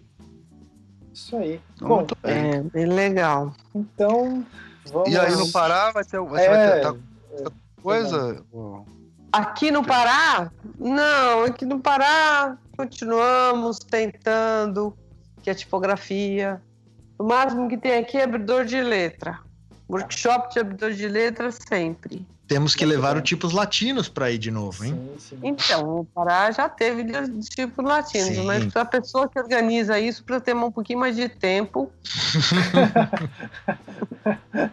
Vamos pensar na pessoa que organiza. O ano que vem, o ano que vem será mais fácil. Porque esse ano, quando você pega muita você disciplina. Estava doutorando, né? É. Estava sofrendo é, dessa, dessa enfermidade que acomete os acadêmicos de vez em quando, chamado doutorado. É. Agora tem que deixar isso pra lá e vamos fazer coisa. Também agora eu tô soltinho, tô animado. olha aí. Isso quando eu mando os e-mails pra Fernanda, mas a Fernanda nunca me anima. A Fernanda nunca me anima. Não, vamos fazer. Nós vamos cheio fazer de ideias. Cheio, cheio de ideias. Né? Bora, bora, Almir. Bora. Porra. Muito bom. Então, vamos mudar vamos... essa porra, vamos mudar o Brasil, porra. Olha aí. ah, ter doutorado. Inclusive, agora quando eu falo, as pessoas me respeitam. Então tem essa Sou vantagem. Doutor, né? é. Agora da carteirada acadêmica. É. Sou doutor, cara. Então, você vai chamar de Almir. Não, por favor, doutor Almir. Né? Os advogados todos ficam ofendidos não, mas é lindo isso. Outro dia, outro dia eu fui chamada para plantar uma árvore no Museu Guild. Doutora ah, Fernanda Martins. Falei, nossa, Uau. esse negócio aí deve valer a pena, hein? Mas, o, o Fernando, sabe o que você tem que fazer? Tem que fazer igual o, o, o Ancar, esses caras digital influencer aí, Bruno Porto, entendeu? Você tem, fotografa e coloca no Instagram, Sim, entendeu? É, Porque que nem eu, for nas paradas, não fotografo nada. Aí, Se você, não, você não tá na internet, não existe. Botei no Instagram, botei, botei no Instagram. Tem que, divulgar, porque esses digital influencers, eles fazem isso direto aí. Pergunta pro Ancara como é que faz que a gente é ensina. E, e tem também uma coisa de falar umas coisas coisas assim, eles, eles usam umas frases assim, sabe? Uns hashtags motivacionais. Assim. Motivacionais. Mas, tipo assim, sabe que é? Tem uma, umas três décadas de diferença, assim, que você tem que reaprender. Assim, olha só como o Bolsonaro.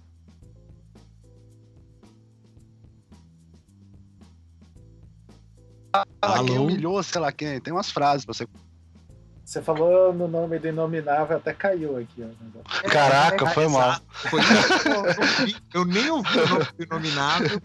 caiu, é, a internet tá, tá massa. Tá foda. Tá, tá... Bom, então eu não vou falar o nome do Inominável. Três vezes, bater na madeira. Eles, é... eles os macetes de colocar, tipo, olha só como sei lá quem foi humilhado por sei lá quem. Sabe como é que é? Tem, tem, que, tem que dar essas frases. Tipo João Kleber, né? Pera, pera, é, você não consegue nada na internet se não usar essas frases. Assim, então, foto. mas você falando, você falando de, do que está acontecendo no Pará, eu ia te falar que 7 de novembro nós vamos receber o prêmio do IFAM né? Oh. Rodrigo ah. Pelo Franco, pelo projeto Letras que Flutuam, que eu acho muito bacana. Que, que das contas, salva de palmas. Que começa pela letrinha, né? O amor, a paixão pela letrinha que chegou nisso daí, que é muito legal, eu acho. É, não, Sim. Bacana. E vai ter mais coisas, assim, a gente não pode falar ainda, mas eu vou anunciar. Mas vai ter revista acadêmica que vai sair também com o texto da Fernanda, vai ter mais coisas. Olha aí. Eu dou spoiler logo, eu jogo logo na cara. É, então, você tem que escrever isso daí, né? Não, mas já. Então, então é isso, podemos. Podemos ir temos para um programa. O, temos um programa, podemos ir para o, o tchau. O clássico tchau. Então tá. Então tá. Tchau. tchau. tchau. Pessoal, valeu, abraço, tchau. tchau. Valeu, muito obrigada. Não deixem de participar do Matipi, é uma experiência super importante. Obrigado pelo convite. Tchau. Cara, valeu, até mais.